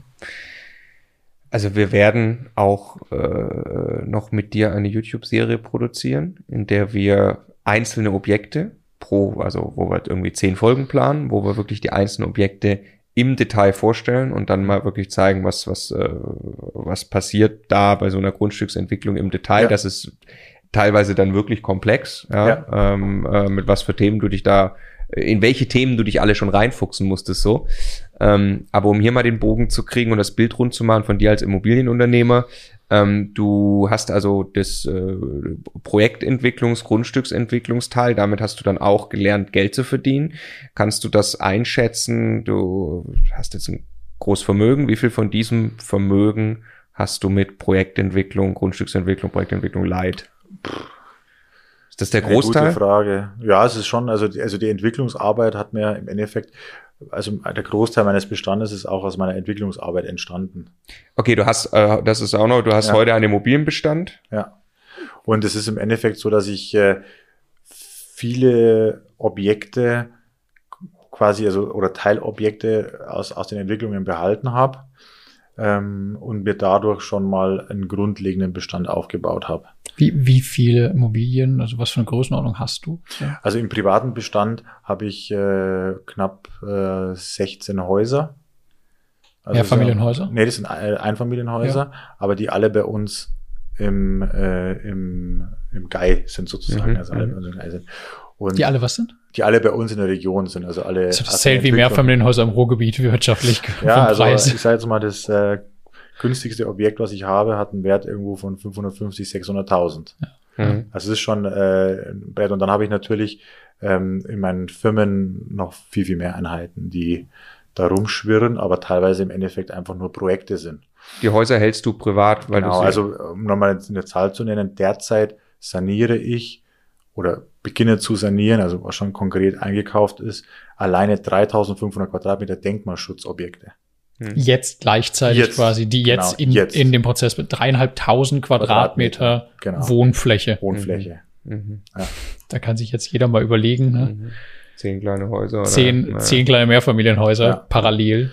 Und, äh, und dadurch, dass ich die Entwicklungen gemacht habe, ist mein Loan to Value im Endeffekt lächerlich. Also das, was du an Schulden Ja. hast im Vergleich zu dem, was die Dinger heute wert Richtig. sind, so wie sie dastehen. Richtig. Und äh, von dem her, das ist also praktisch, ich habe da sozusagen so ein Turbo, in dem, dass ich die Entwicklungen gemacht habe und mir dann, dann aber bewusst entschieden habe, dieses Haus oder diesen Grundstücksanteil behalte ich und ich bebaue ihn mit den Gewinnen aus, den, aus, den, äh, aus dem Projekt. Ja. So, Also da, muss ich, da muss ich natürlich dann auch nochmal Steuern bezahlen und so, vollkommen klar. Aber selbst wenn sich das nicht aufgeht mit den Baukosten, dann, wenn du dann ein Delta hast, sag ich mal, von 50, 80, 100.000 Euro oder so, dann habe ich da dann so ein KfW-Darlehen aufgenommen. Ja, Geht- also das, äh, das kann man immer dann auch smart kompensieren und macht viel, viel mehr Sinn, weil ich in, in unserer Region habe ich einen Wertzuwachs gehabt in den letzten Jahren von fünf bis, sage ich mal, 12 Prozent pro Jahr. Hm. Ich habe vielleicht auf, dem, auf den Verkehrswert gesehen eine schlechte Mietrendite, auf den Verkehrswert gesehen. Auf meinen Einstand brauchen wir gar nicht diskutieren, weil äh, der ist ja mini Hm. in dem Sinn. Aber äh, ich habe aber trotz alledem dadurch mein Vermögen in den letzten Jahren nochmal vermehren können, weil ich eben diese Wertzuwächse habe. Ich habe im Endeffekt dann äh, jetzt äh, angenommen, du hast ein Haus mit äh, 500.000 Euro gehabt, ja, was 500.000 Euro wert ist. Das ist nach drei Jahren irgendwo 650.000 Euro wert. In den letzten drei Jahren. Also da hast du 150.000 Euro schon mal mehr in deiner Vermögensbilanz. Lass mich mal kurz nachvollziehen, ähm, wie, wie du die Einheiten in deinen Bestand überführst, weil das ist ja so das, für mich sind das zwei, zwei unterschiedliche Welten. Das eine ist, man verdient als Immobilienunternehmer Geld, weil man zum Beispiel Fix und Flip macht, weil man zum Beispiel Ja. Projektentwicklung Light macht, was auch immer. Und dann muss man ja irgendwie dafür sorgen, dass man dann das berühmte dauerhafte passive Einkommen hat. Deswegen hält man sich dann Einheiten im Bestand und so transformiert man das rüber. Ist es richtig, wenn ich so formuliere, du kaufst irgendwie ein größeres Grundstück, da steht irgendwie ein altes Haus drauf, dann, also baufällig, dann sorgst du dafür, dass das Grundstück in zwei geteilt wird, verkaufst eine Seite ab, gleich schön projektiert und mit 3D-Zeichnung, machst aber selber keinen Spatenstich. Die andere Hälfte, die jetzt noch übrig ist, nimmst du selbst, hast Handwerkertrupps und so weiter, sanierst das relativ kostengünstig und vermietest dann ein Einfamilienhaus, was quasi Erstbezug ist. Beispielsweise, genau. Oder ich, oder ich behalte mir das, den Neubau und baue den Neubau. Beide Varianten habe ich schon gemacht. Okay, und ist dann zu deinem Einstand, kannst du irgendwas, wenn ich jetzt daran denke, einen Neubau in Bayern zu behalten als klassischer Buy-and-Hold-Investor, dann denke ich an zweieinhalb Prozent Mietrendite und äh, mach's nicht. Ka- Kannst du irgendwie das auf deinen Einstandspreis, hast du gerade schon gesagt, machst du dann, da stellst du dir da zehn Prozent da selbst hin oder? Naja, wenn du jetzt im Endeffekt am Ende des Tages, also du musst ja immer differenzieren. Du hast ja einen theoretischen Gewinn Mhm. in dem Projekt. Mhm, mhm. So, aber wenn ich das jetzt einfach mal ausklammer, Ja, wirklich, das, was, Ja, ja. was du wirklich Deine ausgibst, Investition. echt Geld, das runtergeht. also im schlimmsten Falle, wenn es jetzt mal, also wenn ich jetzt mal ein Projekt nehme, wenn du sagst, du hast 100.000 Euro im Endeffekt aufgenommen, selber kein Geld in die Hand genommen und hast irgendwo 1.800 Euro Nettomiete. Wo- Wie, für 100.000 Euro? Was ist, ich brauche ein Grundstück, das musst du kaufen? Das ist im Endeffekt durch die, durch die Projektentwicklung, durch den Wird das, Projektentwicklungsgewinn, ah, ist komplett äh, Ach so, vaporisiert. ach so, ja. der, du sagst eigentlich, da, das, du musst es immer gesamtheitlich betrachten. Mhm, du ja, machst einen so lohnenswerten Deal in der Projektentwicklung, dass du so gut wie kein Geld mehr für das brauchst, was dir hinter die Beispielsweise, 1800 Euro. Miete bringt. Jetzt, wenn wir die 100.000 nehmen, 1800 im Monat, das sind ja 20.000 Euro im Jahr auf 100.000. Faktor das ist dann ein, ein 20 Prozenter 20%, in ja. Bayern. Aber dazu kommen noch fünf bis zehn Prozent jährlicher Wertzuwachs. Ja, weil die in den 20 letzten sind natürlich noch relativ niedrig, deshalb Genau. braucht's noch den Wert. Du, du, Der ja, nicht auf, der ja nicht auf die 100.000 sich bezieht, sondern, Sondern dann auf auf einen die- Marktwert der auf die 600.000. 500.000 und dann dann hast du im Endeffekt nochmal 50.000 pro Jahr, drei Jahre Also, lang hast du 70 nochmal, also 70.000 Euro Vermögenszuwachs aus 100.000 Euro, die du am Ende dafür noch aufnimmst. Genau. 70.000 pro Jahr. ja. du könntest, also Abartig. ja, also es ist klar, wo da die Marge steht, aber ga- ganz, ganz kurz, und du hast aber dann im Endeffekt äh, Loan, äh, Loan to Value, du hast jetzt ein Delta mit, sagen wir mal, 500.000 Euro, Ja, ja, das, mit dem du Projekte machen kannst. du hast 400.000, 500.000 Euro sofort, die Also du wieder macht- aufnehmen kannst und nutzen. Aber es macht überhaupt gar keinen Sinn, diese Gewinne sich auszahlen zu lassen. Es macht überhaupt gar keinen Sinn. Weil ich keine Tagesgeld der Welt bezahlt mir im Endeffekt, äh, auch wenn ich mir jetzt diese 500.000, 600.000 Euro Gewinn auszahlen Ja, lassen ja. will, Es macht überhaupt keinen Sinn, das Cash zu verwenden. Ja. Es macht keinen Sinn. Also es ist ökonomisch sinnlos. Und deswegen ist es die einzigste richtige Entscheidung, das so zu machen, weil du quasi dann die Wertzuwächse hast, du hast die Mietrendite, du hast beim Neubau sowieso überhaupt keine Scherereien. Ja. Also, Ja, ja. und es ist tatsächlich beim Neubau, ist es bei mir tatsächlich passives Einkommen, weil es ist, es ist ein Einfamilienhaus. Ja. Die Leute, die da drin sind, die nehmen die Sachen selber in die Hand. Ich, hab, ich vermiete also fast nur an Familien mit Kindern. Da müssen die Väter dann sowieso alles machen. Ja? Okay, hier ist noch, ach, den Keller, der Keller gehört noch gefliest. Ach, ja, Fliesen 200 Euro, du kriegst 200 Euro, ja, ich fließ selber. Okay, passt. Ja. So, also das sind, und, und das ist im Endeffekt ja so eine geile Nummer, weil mit diesen 500.000 kann ich im Endeffekt 5 Millionen bewegen an Investitionsvolumen mittlerweile, ja, weil ich sage, ich habe ungefähr 10 Prozent Eigenkapital, was verlangt wird. Bevor, bevor unser Gespräch sich in Richtung Hörbuch entwickelt, ähm, möchte, ich, möchte ich noch äh, äh, einen, einen Aspekt, der, der, der finde ich wichtig ist zu verstehen, äh, von dir als Immobilienunternehmer. Also ich glaube, es kann jeder sehr gut nachvollziehen, wie du jetzt Geld verdient hast, wie du da auch einen Bestand hast. Ähm, du hast in den letzten ein, zwei, drei Jahren ist bei dir der Korken rausgezogen worden. Du hast mir auch gesagt, dass äh, äh, es wird dir manchmal langsam schwindelig, welche Dimension das eigentlich erreicht. Äh, eine Frage, was ist da passiert? Und zweite Frage, hat es auch was damit zu tun, dass du über Co-Investments jetzt größer wirst?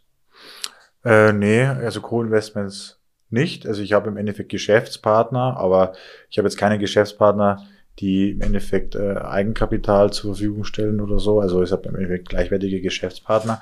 Okay. Hm. Ähm, ähm, also es war, mir wurde halt ein Projekt angeboten und das war aber aber dann wirklich schon zwei Schritte weiter und ich habe gesagt, okay, was soll's, ich nehme es einfach. Wann, wann war das? Das war vor vier Jahren ungefähr. Und da, vier Jahren. Und dann äh, wurde im Endeffekt da der Korken gezogen dadurch, weil ich dann diese, es gibt ja dann immer so psychologische Grenzen bei der Bank, ja, wo sagen, okay, ja, eine Million Euro ist mal so eine erste Hürde, wenn du ein 1 Million Euro Darlehen äh, nimmst oder über eine Million, ist schon ein bisschen anders. Und dann kommt halt mal länger nichts, ja, und dann irgendwo ist dann wieder bei 5 Millionen so eine Grenze und dann bei 10. So. Ein einzelnes Darlehen. Genau. Hm. Und äh, ich habe halt dann im Endeffekt die, also ich hatte dann schon über eins immer, ja, aber ich habe dann im Endeffekt gleich mal über zehn mit dem. mit dem Du hast auf einen Schlag dann ein Darlehen über 10 Millionen Euro aufgenommen? ja, sogar mehr wie zehn, aber am Ende des Tages halt über zehn. Und, und, und, äh, und ab, ab dem Zeitpunkt äh, war ich äh, voll im Game. Weil da kann, da kann die Bank auch nicht mehr zurück, ja. Ja. Wenn ich da mit einem Objekt komme mit fünf Millionen. Was willst du da sagen? Was Nee. willst du da sagen? Nee, wollen wir nicht, oder Also- was? Ja. Ah, das, was du, was du bestand, davor waren die, die, die Darlehen eine Million groß, oder? Ja, oder also ich, äh, zwei das mal, Gesamtvolumen jetzt ausgeklammert, aber so mit, so mit Einzelding war schon so über eine Million äh, ist schon war schon ein Highlight, ja. Weil normalerweise habe ich mich da immer so getummelt im Einkauf, also in meinem in meinem Gesamtinvest so auf ein paar hunderttausend, mal 500, 600.000 oder so. Aber dann, wenn du halt mal so das erste Mal über eine Million kommst, war schon wieder so ein Moment, wo du sagst Meilenstein. Aber danach war es irgendwie dann egal, ja, weil dann sind es im Endeffekt einfach nur noch null mehr, aber die, die Systematik ist die gleiche. Also es gab gar keine großen, kannst du ganz grob sagen, was das für ein Projekt war? Nur, Ja, also auch eine Entwicklung äh, mit, mit, mit Häusern, die aber dann in die Bauträgermaßnahme gegangen ist. Und ähm, es ist halt so, dass du dann irgendwo dann auch bei der Bank dann auch einen Status hast oder bei den Banken dann auch einen Status hast. Alleine, weil du dieses Projekt dir ans Revers heften kannst, bist du im Endeffekt verrückterweise. aber davor interessiert mich. Also du kommst jetzt bisher alles eine Million und war das höchste und Ja. jetzt kommst du so, jetzt mal Ja, ja, jetzt 10 Millionen. Dann musst du halt im Endeffekt, ich habe da auch mehrere Anläufe gebraucht, bis ich da jemanden überzeugen konnte. Und war dann auch wieder mit dem Relation Management möglich, gut, sich gut verkaufen, das Vertrauen erwecken, dass, dass man das auch schafft, den Track Record nachzuweisen, die man bisher gemacht hat. Und das alles in dem Bild waren auch welche, die gesagt haben, also sorry, ähm, mach du mal deine kleinen Dinger da, aber äh, du, du brauchst halt im Endeffekt dann irgendwo den Punkt. Ich habe dann geschafft, zwei Banken davon zu überzeugen. Konnte mir dann sogar noch aussuchen, wer die günstigere war im Endeffekt. Aber es hatten auch viele gesagt, nein.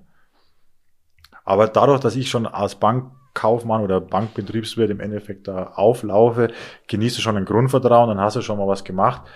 Also habe da auch vielleicht jetzt einen leichteren Einstieg, als wie wenn jetzt einer sagt, okay, ich bin jetzt, keine Ahnung, 15 äh, Jahre Friseur gewesen und ich will jetzt ein 10 Millionen Darlehen. Ist natürlich dann wahrscheinlich ein bisschen schwieriger, ähm, aber am Ende konnte ich dann überzeugen. Okay, und das hat also den Korken vor, vor vier Jahren, äh, den, den Pfropfen, äh, den Korken gezogen. Dann hast du äh, 10 Millionen das erste Projekt gemacht und seitdem machst und, du nur noch solche Projekte? Nee, also ich, äh, eine meiner Stärken ist, dass ich nichts ausschließe. Also ich mache auch in meiner Struktur auch kleinere Projekte. Und äh, ich habe mich dann natürlich ganz stark auseinandersetzen müssen mit der Thematik GmbHs und Firmenstrukturen. Und äh, das Endergebnis sind jetzt eben 12, 13 GmbHs, die alle unter einer Holding laufen und halt verschiedenste Aufgaben haben. Und da gibt's halt auch Firmen, die da drin sind, die halt auch Fix and Flip von Wohnungen oder Mehrfamilienhäusern machen. Dann gibt's auch welche, die machen Grundstücksentwicklungen. Da gibt's auch direkte Projektgesellschaften, die auf ein Projekt gemünzt sind. Wenn das Projekt vorbei ist, werden sie liquidiert oder es werden die, wird die Gesellschaft veräußert. Und so hat halt jede ihre Aufgabe. Und du hast keine Angestellten? Nein.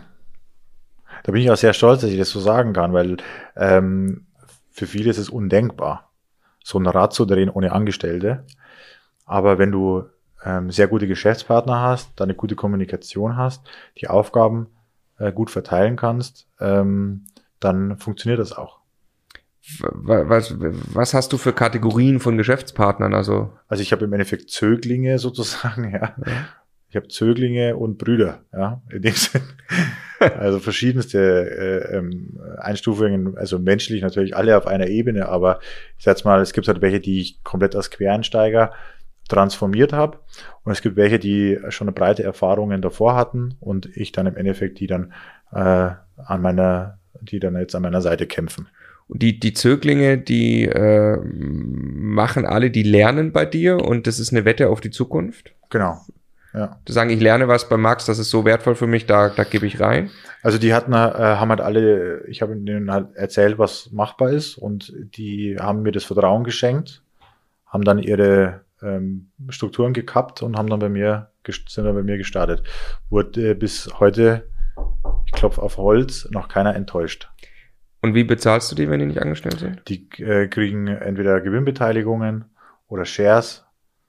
Okay. Also je nachdem. An an Projekten. Gewinnbeteiligungen an Projekten oder Shares an Projektgesellschaften, Gesellschaften. Und investieren dafür Zeit und bauen sich natürlich ein ja. Wissen auf, das dich genau. zu einem Multimillionär ja. durch Immobilien gemacht hat und können das im Zweifelsfall dann irgendwann auch einfach selber tun. Das, das ist natürlich äh, klar eine, eine Option, die möglich ist, dass jemand sagt, gut, jetzt kann ich das selber, jetzt brauche ich dich nicht mehr. Aber das wird halt dadurch ausgeglichen, dass es ein unversiegbaren Zustrom an Neuen gibt. Mhm. An neuen Leuten, die, die, die das gerne, gerne machen würden. Ja, klar, klar. Also wenn ich jetzt äh, bei Instagram oder irgendwo Aufrufe mache, äh, ich suche wieder einen neuen, dann dauert es einen Tag, dann habe ich 20 Leute, mit denen ich mich in Zoom auseinandersetzen muss, wer jetzt da am besten passen würde. Ja, ja. Hm. Hm. Das ist halt, äh, deswegen ist es, ist es auch okay. Also ich nenne es auch keinem übel. Und am Ende des Tages ähm, ist ja das Asset der Mensch, der quasi diese Sachen umsetzt. Und wenn der sich entscheidet, dass er oder der Meinung ist, er ist woanders besser aufgehoben oder aufs, auf eigene Faust, dann würde das ja komplett meiner eigenen Natur widersprechen, wenn ich sagen würde, das finde ich nicht okay. Ich bin ja, genau, ich bin ja derjenige, der noch immer nach seinem eigenen Ding gehandelt hat und deswegen respektiert es auch. Und diese Lücken werden sich schnell füllen lassen und menschlich wird man immer noch verbunden sein, ja. Ja. Und, und so, ich meine, du, vielleicht kannst du mal kurz sagen, du bist jetzt schon an dem Punkt, dass du eigentlich zu viel gearbeitet hast die letzten Jahre. Ja. In also diese Strukturen schaffen und dieses äh, Vollgas geben war jetzt schon äh, sehr kräftezehrend und ich strukturiere mich gerade auch so um. Einfach auch familiär bedingt und so weiter und äh, lass halt etwas mehr los und äh, kann das aber jetzt auch, weil die Leute, die jetzt da im Netzwerk sind oder im, in den Strukturen sind, halt auch ähm, die Expertise mittlerweile haben, dass sie das äh, umsetzen können. Und also ich, ich glaube ja, das ist einer der ganz, ganz großen Schlüssel für Unternehmer, dass man also A loslassen muss, aber dass man echte Kooperationen ans Laufen kriegt Ja. mit echten Geschäftspartnern. Kannst du da nochmal was dazu sagen? Weil ich glaube, das machst du auch äh, grandios und jetzt bist du an einem Punkt äh, Ja. mit, mit 36 schon, dass ein Modell, das du dir mal überlegt hast oder das du ins Laufen gekriegt hast, weit über dich hinaus eigentlich skaliert. Ja, und äh, da ist es halt so, Unternehmer haben halt oft mal die Krankheit, dass sie krampfhaft an Dingen festhalten und halt auch nichts abgeben wollen. Und ich habe halt gelernt, dass wenn man einen Schritt zurück macht, man dann zwei oder sogar drei nach vorne machen kann. Und äh, mit mehreren oder zusammen ist äh, der Blick immer klarer und besser. Und es ist auch unheimlich beruhigend, wenn man weiß, dass nicht alles an einem selber hängt. Weil alleine das, der Umstand kann ja schon irgendwie einen Burnout verursachen, wenn du denkst, ja, was ist, wenn ich jetzt mal irgendwann mal nicht mehr aus dem Bett raus kann, aus irgendwelchen Gründen, da bricht alles zusammen. Und das kann so eine Drucksituation erschaffen, dass es dann wirklich auch passiert, ja. Und äh, alleine schon diese Erleichterung zu wissen, okay, auch wenn ich jetzt, wenn mir jetzt heute mal ein Pups quer steht und ich nicht aus dem Bett rauskomme, dann läuft die, läuft die Geschichte trotzdem weiter. Und das ist der Mehrwert und äh, Geld ist nicht der Antriebsmotor von dem Ganzen, sondern also ich bin eher so erfolgshungrig. Ob, wie gesagt, also ich, ich ich, meine, meine Maßgröße ist nicht Geld, weil wie viel Geld braucht man? Also ich brauche nicht so viel Geld. Nach, nach allen Studien, die es irgendwie gibt, bist du darüber über diesen Punkt hinaus. Ich brauche nicht so viel Geld. Ich habe meine Fixkosten im Monat. Also wir wohnen in einem normalen Haus. Wir fahren auch mal in Urlaub und so. Aber ich habe äh, kein, kein Lamborghini, ich habe keine Rolex oder ähnliches. Brauche ich auch nicht. Ich habe extrem niedrige Fixkosten. Und von dem her brauche ich da als auch nicht noch mehr, aber mir, mir dieses äh, was schaffen, Erfolg äh, zu haben, das ist das, was mich antreibt. Und äh, am Ende des Tages auch irgendwie äh, den Leuten sozusagen zum Erfolg zu verhelfen, ist viel, viel, befriedigt viel, viel mehr als wie irgendwie Geld. Und wenn ich jetzt sehe, dass jemand, der 2000 Euro verdient hat, jetzt irgendwo 500.000 verdient, und er sagt zu mir, okay, wenn du, wenn, wenn ich mal jemand beseitigen soll, sag mir wen. Ich mache das um drei Uhr in der Nacht, ja. Also jetzt äh, übertrieben formuliert. Aber es ist ja viel, viel wertvoller als wie jedes Geld der Welt. Und das interessiert mich noch, wie arbeitest du mit Geschäftspartnern, ähm, was hast du gesagt, Zöglinge und dann gab es die Brüder. Ja. Wenn du mal ein Beispiel für einen Bruder machen kannst, ich vermute, du gibst dann da auch gerne viel vom Kuchen ab, damit die Partnerschaft funktioniert. Genau, das ist halt äh, auf Augenhöhe und ähm, wird im Endeffekt auch die Aufgaben auch gleichwertig verteilt. Und auch Wie viele Brüder hast du? So ganz grob, sind das 10 oder 100? Nee. Oder 5? Nee, das sind äh, sechs. Und Zöglinge? Auch sechs ungefähr. Okay. Ja. Und dieses Netzwerk an Menschen, die mit dir verbunden sind und die wahrscheinlich sehr, sehr synchrone Ziele haben, führt dazu, dass dein Modell skaliert und du hoffentlich irgendwann in den nächsten Jahren ganz rausgehen könntest aus der Gleichung? Ja, Ist das auch dein Ziel? das ist mein Ziel, ja. Wann? As soon as possible. Okay, also da arbeitest du konkret an. Ich arbeite daran, äh, äh, beziehungsweise strukturiere mich da gerade so. Ich habe auch noch viele Ideen, wo ich jetzt noch nicht weiß, welche ich am Ende des Tages dann nochmal forcieren werde. Was mir auf alle Fälle, was mich sehr erfüllt und riesen Spaß macht, ist einfach auch andere Menschen zu entwickeln. Ich bin ja ein Entwickler und von dem her ist das für mich äh, auch ein sehr, sehr wichtiger und spannender Part und auch für mich für die Zukunft ein interessanter Part. Aber was das ganze Immobilienthema als solches betrifft, gibt es noch einige Ideen, die ich habe, wo ich äh, noch nicht genau weiß, wo die Reise im Gesamten hingeht. Äh, wichtig ist quasi diese Verlagerung oder diese Auslagerung der, des, des tatsächlichen Stress, den es dann in dem Fall ja gibt, oder Verteilung auf mehreren Schultern. Und was dann noch so kommt, lassen wir uns mal überraschen. Also bei all den Dingen, die du auch noch tust, bin ich umso dankbarer, dass du auch noch im Immocation Coaching Team mitwirkst. Ich habe Zeit. Immocation Mitmachst. Genau. ja, hast jetzt Zeit. Vielen Dank, Max, für großartige. Einblicke. Danke euch. Danke,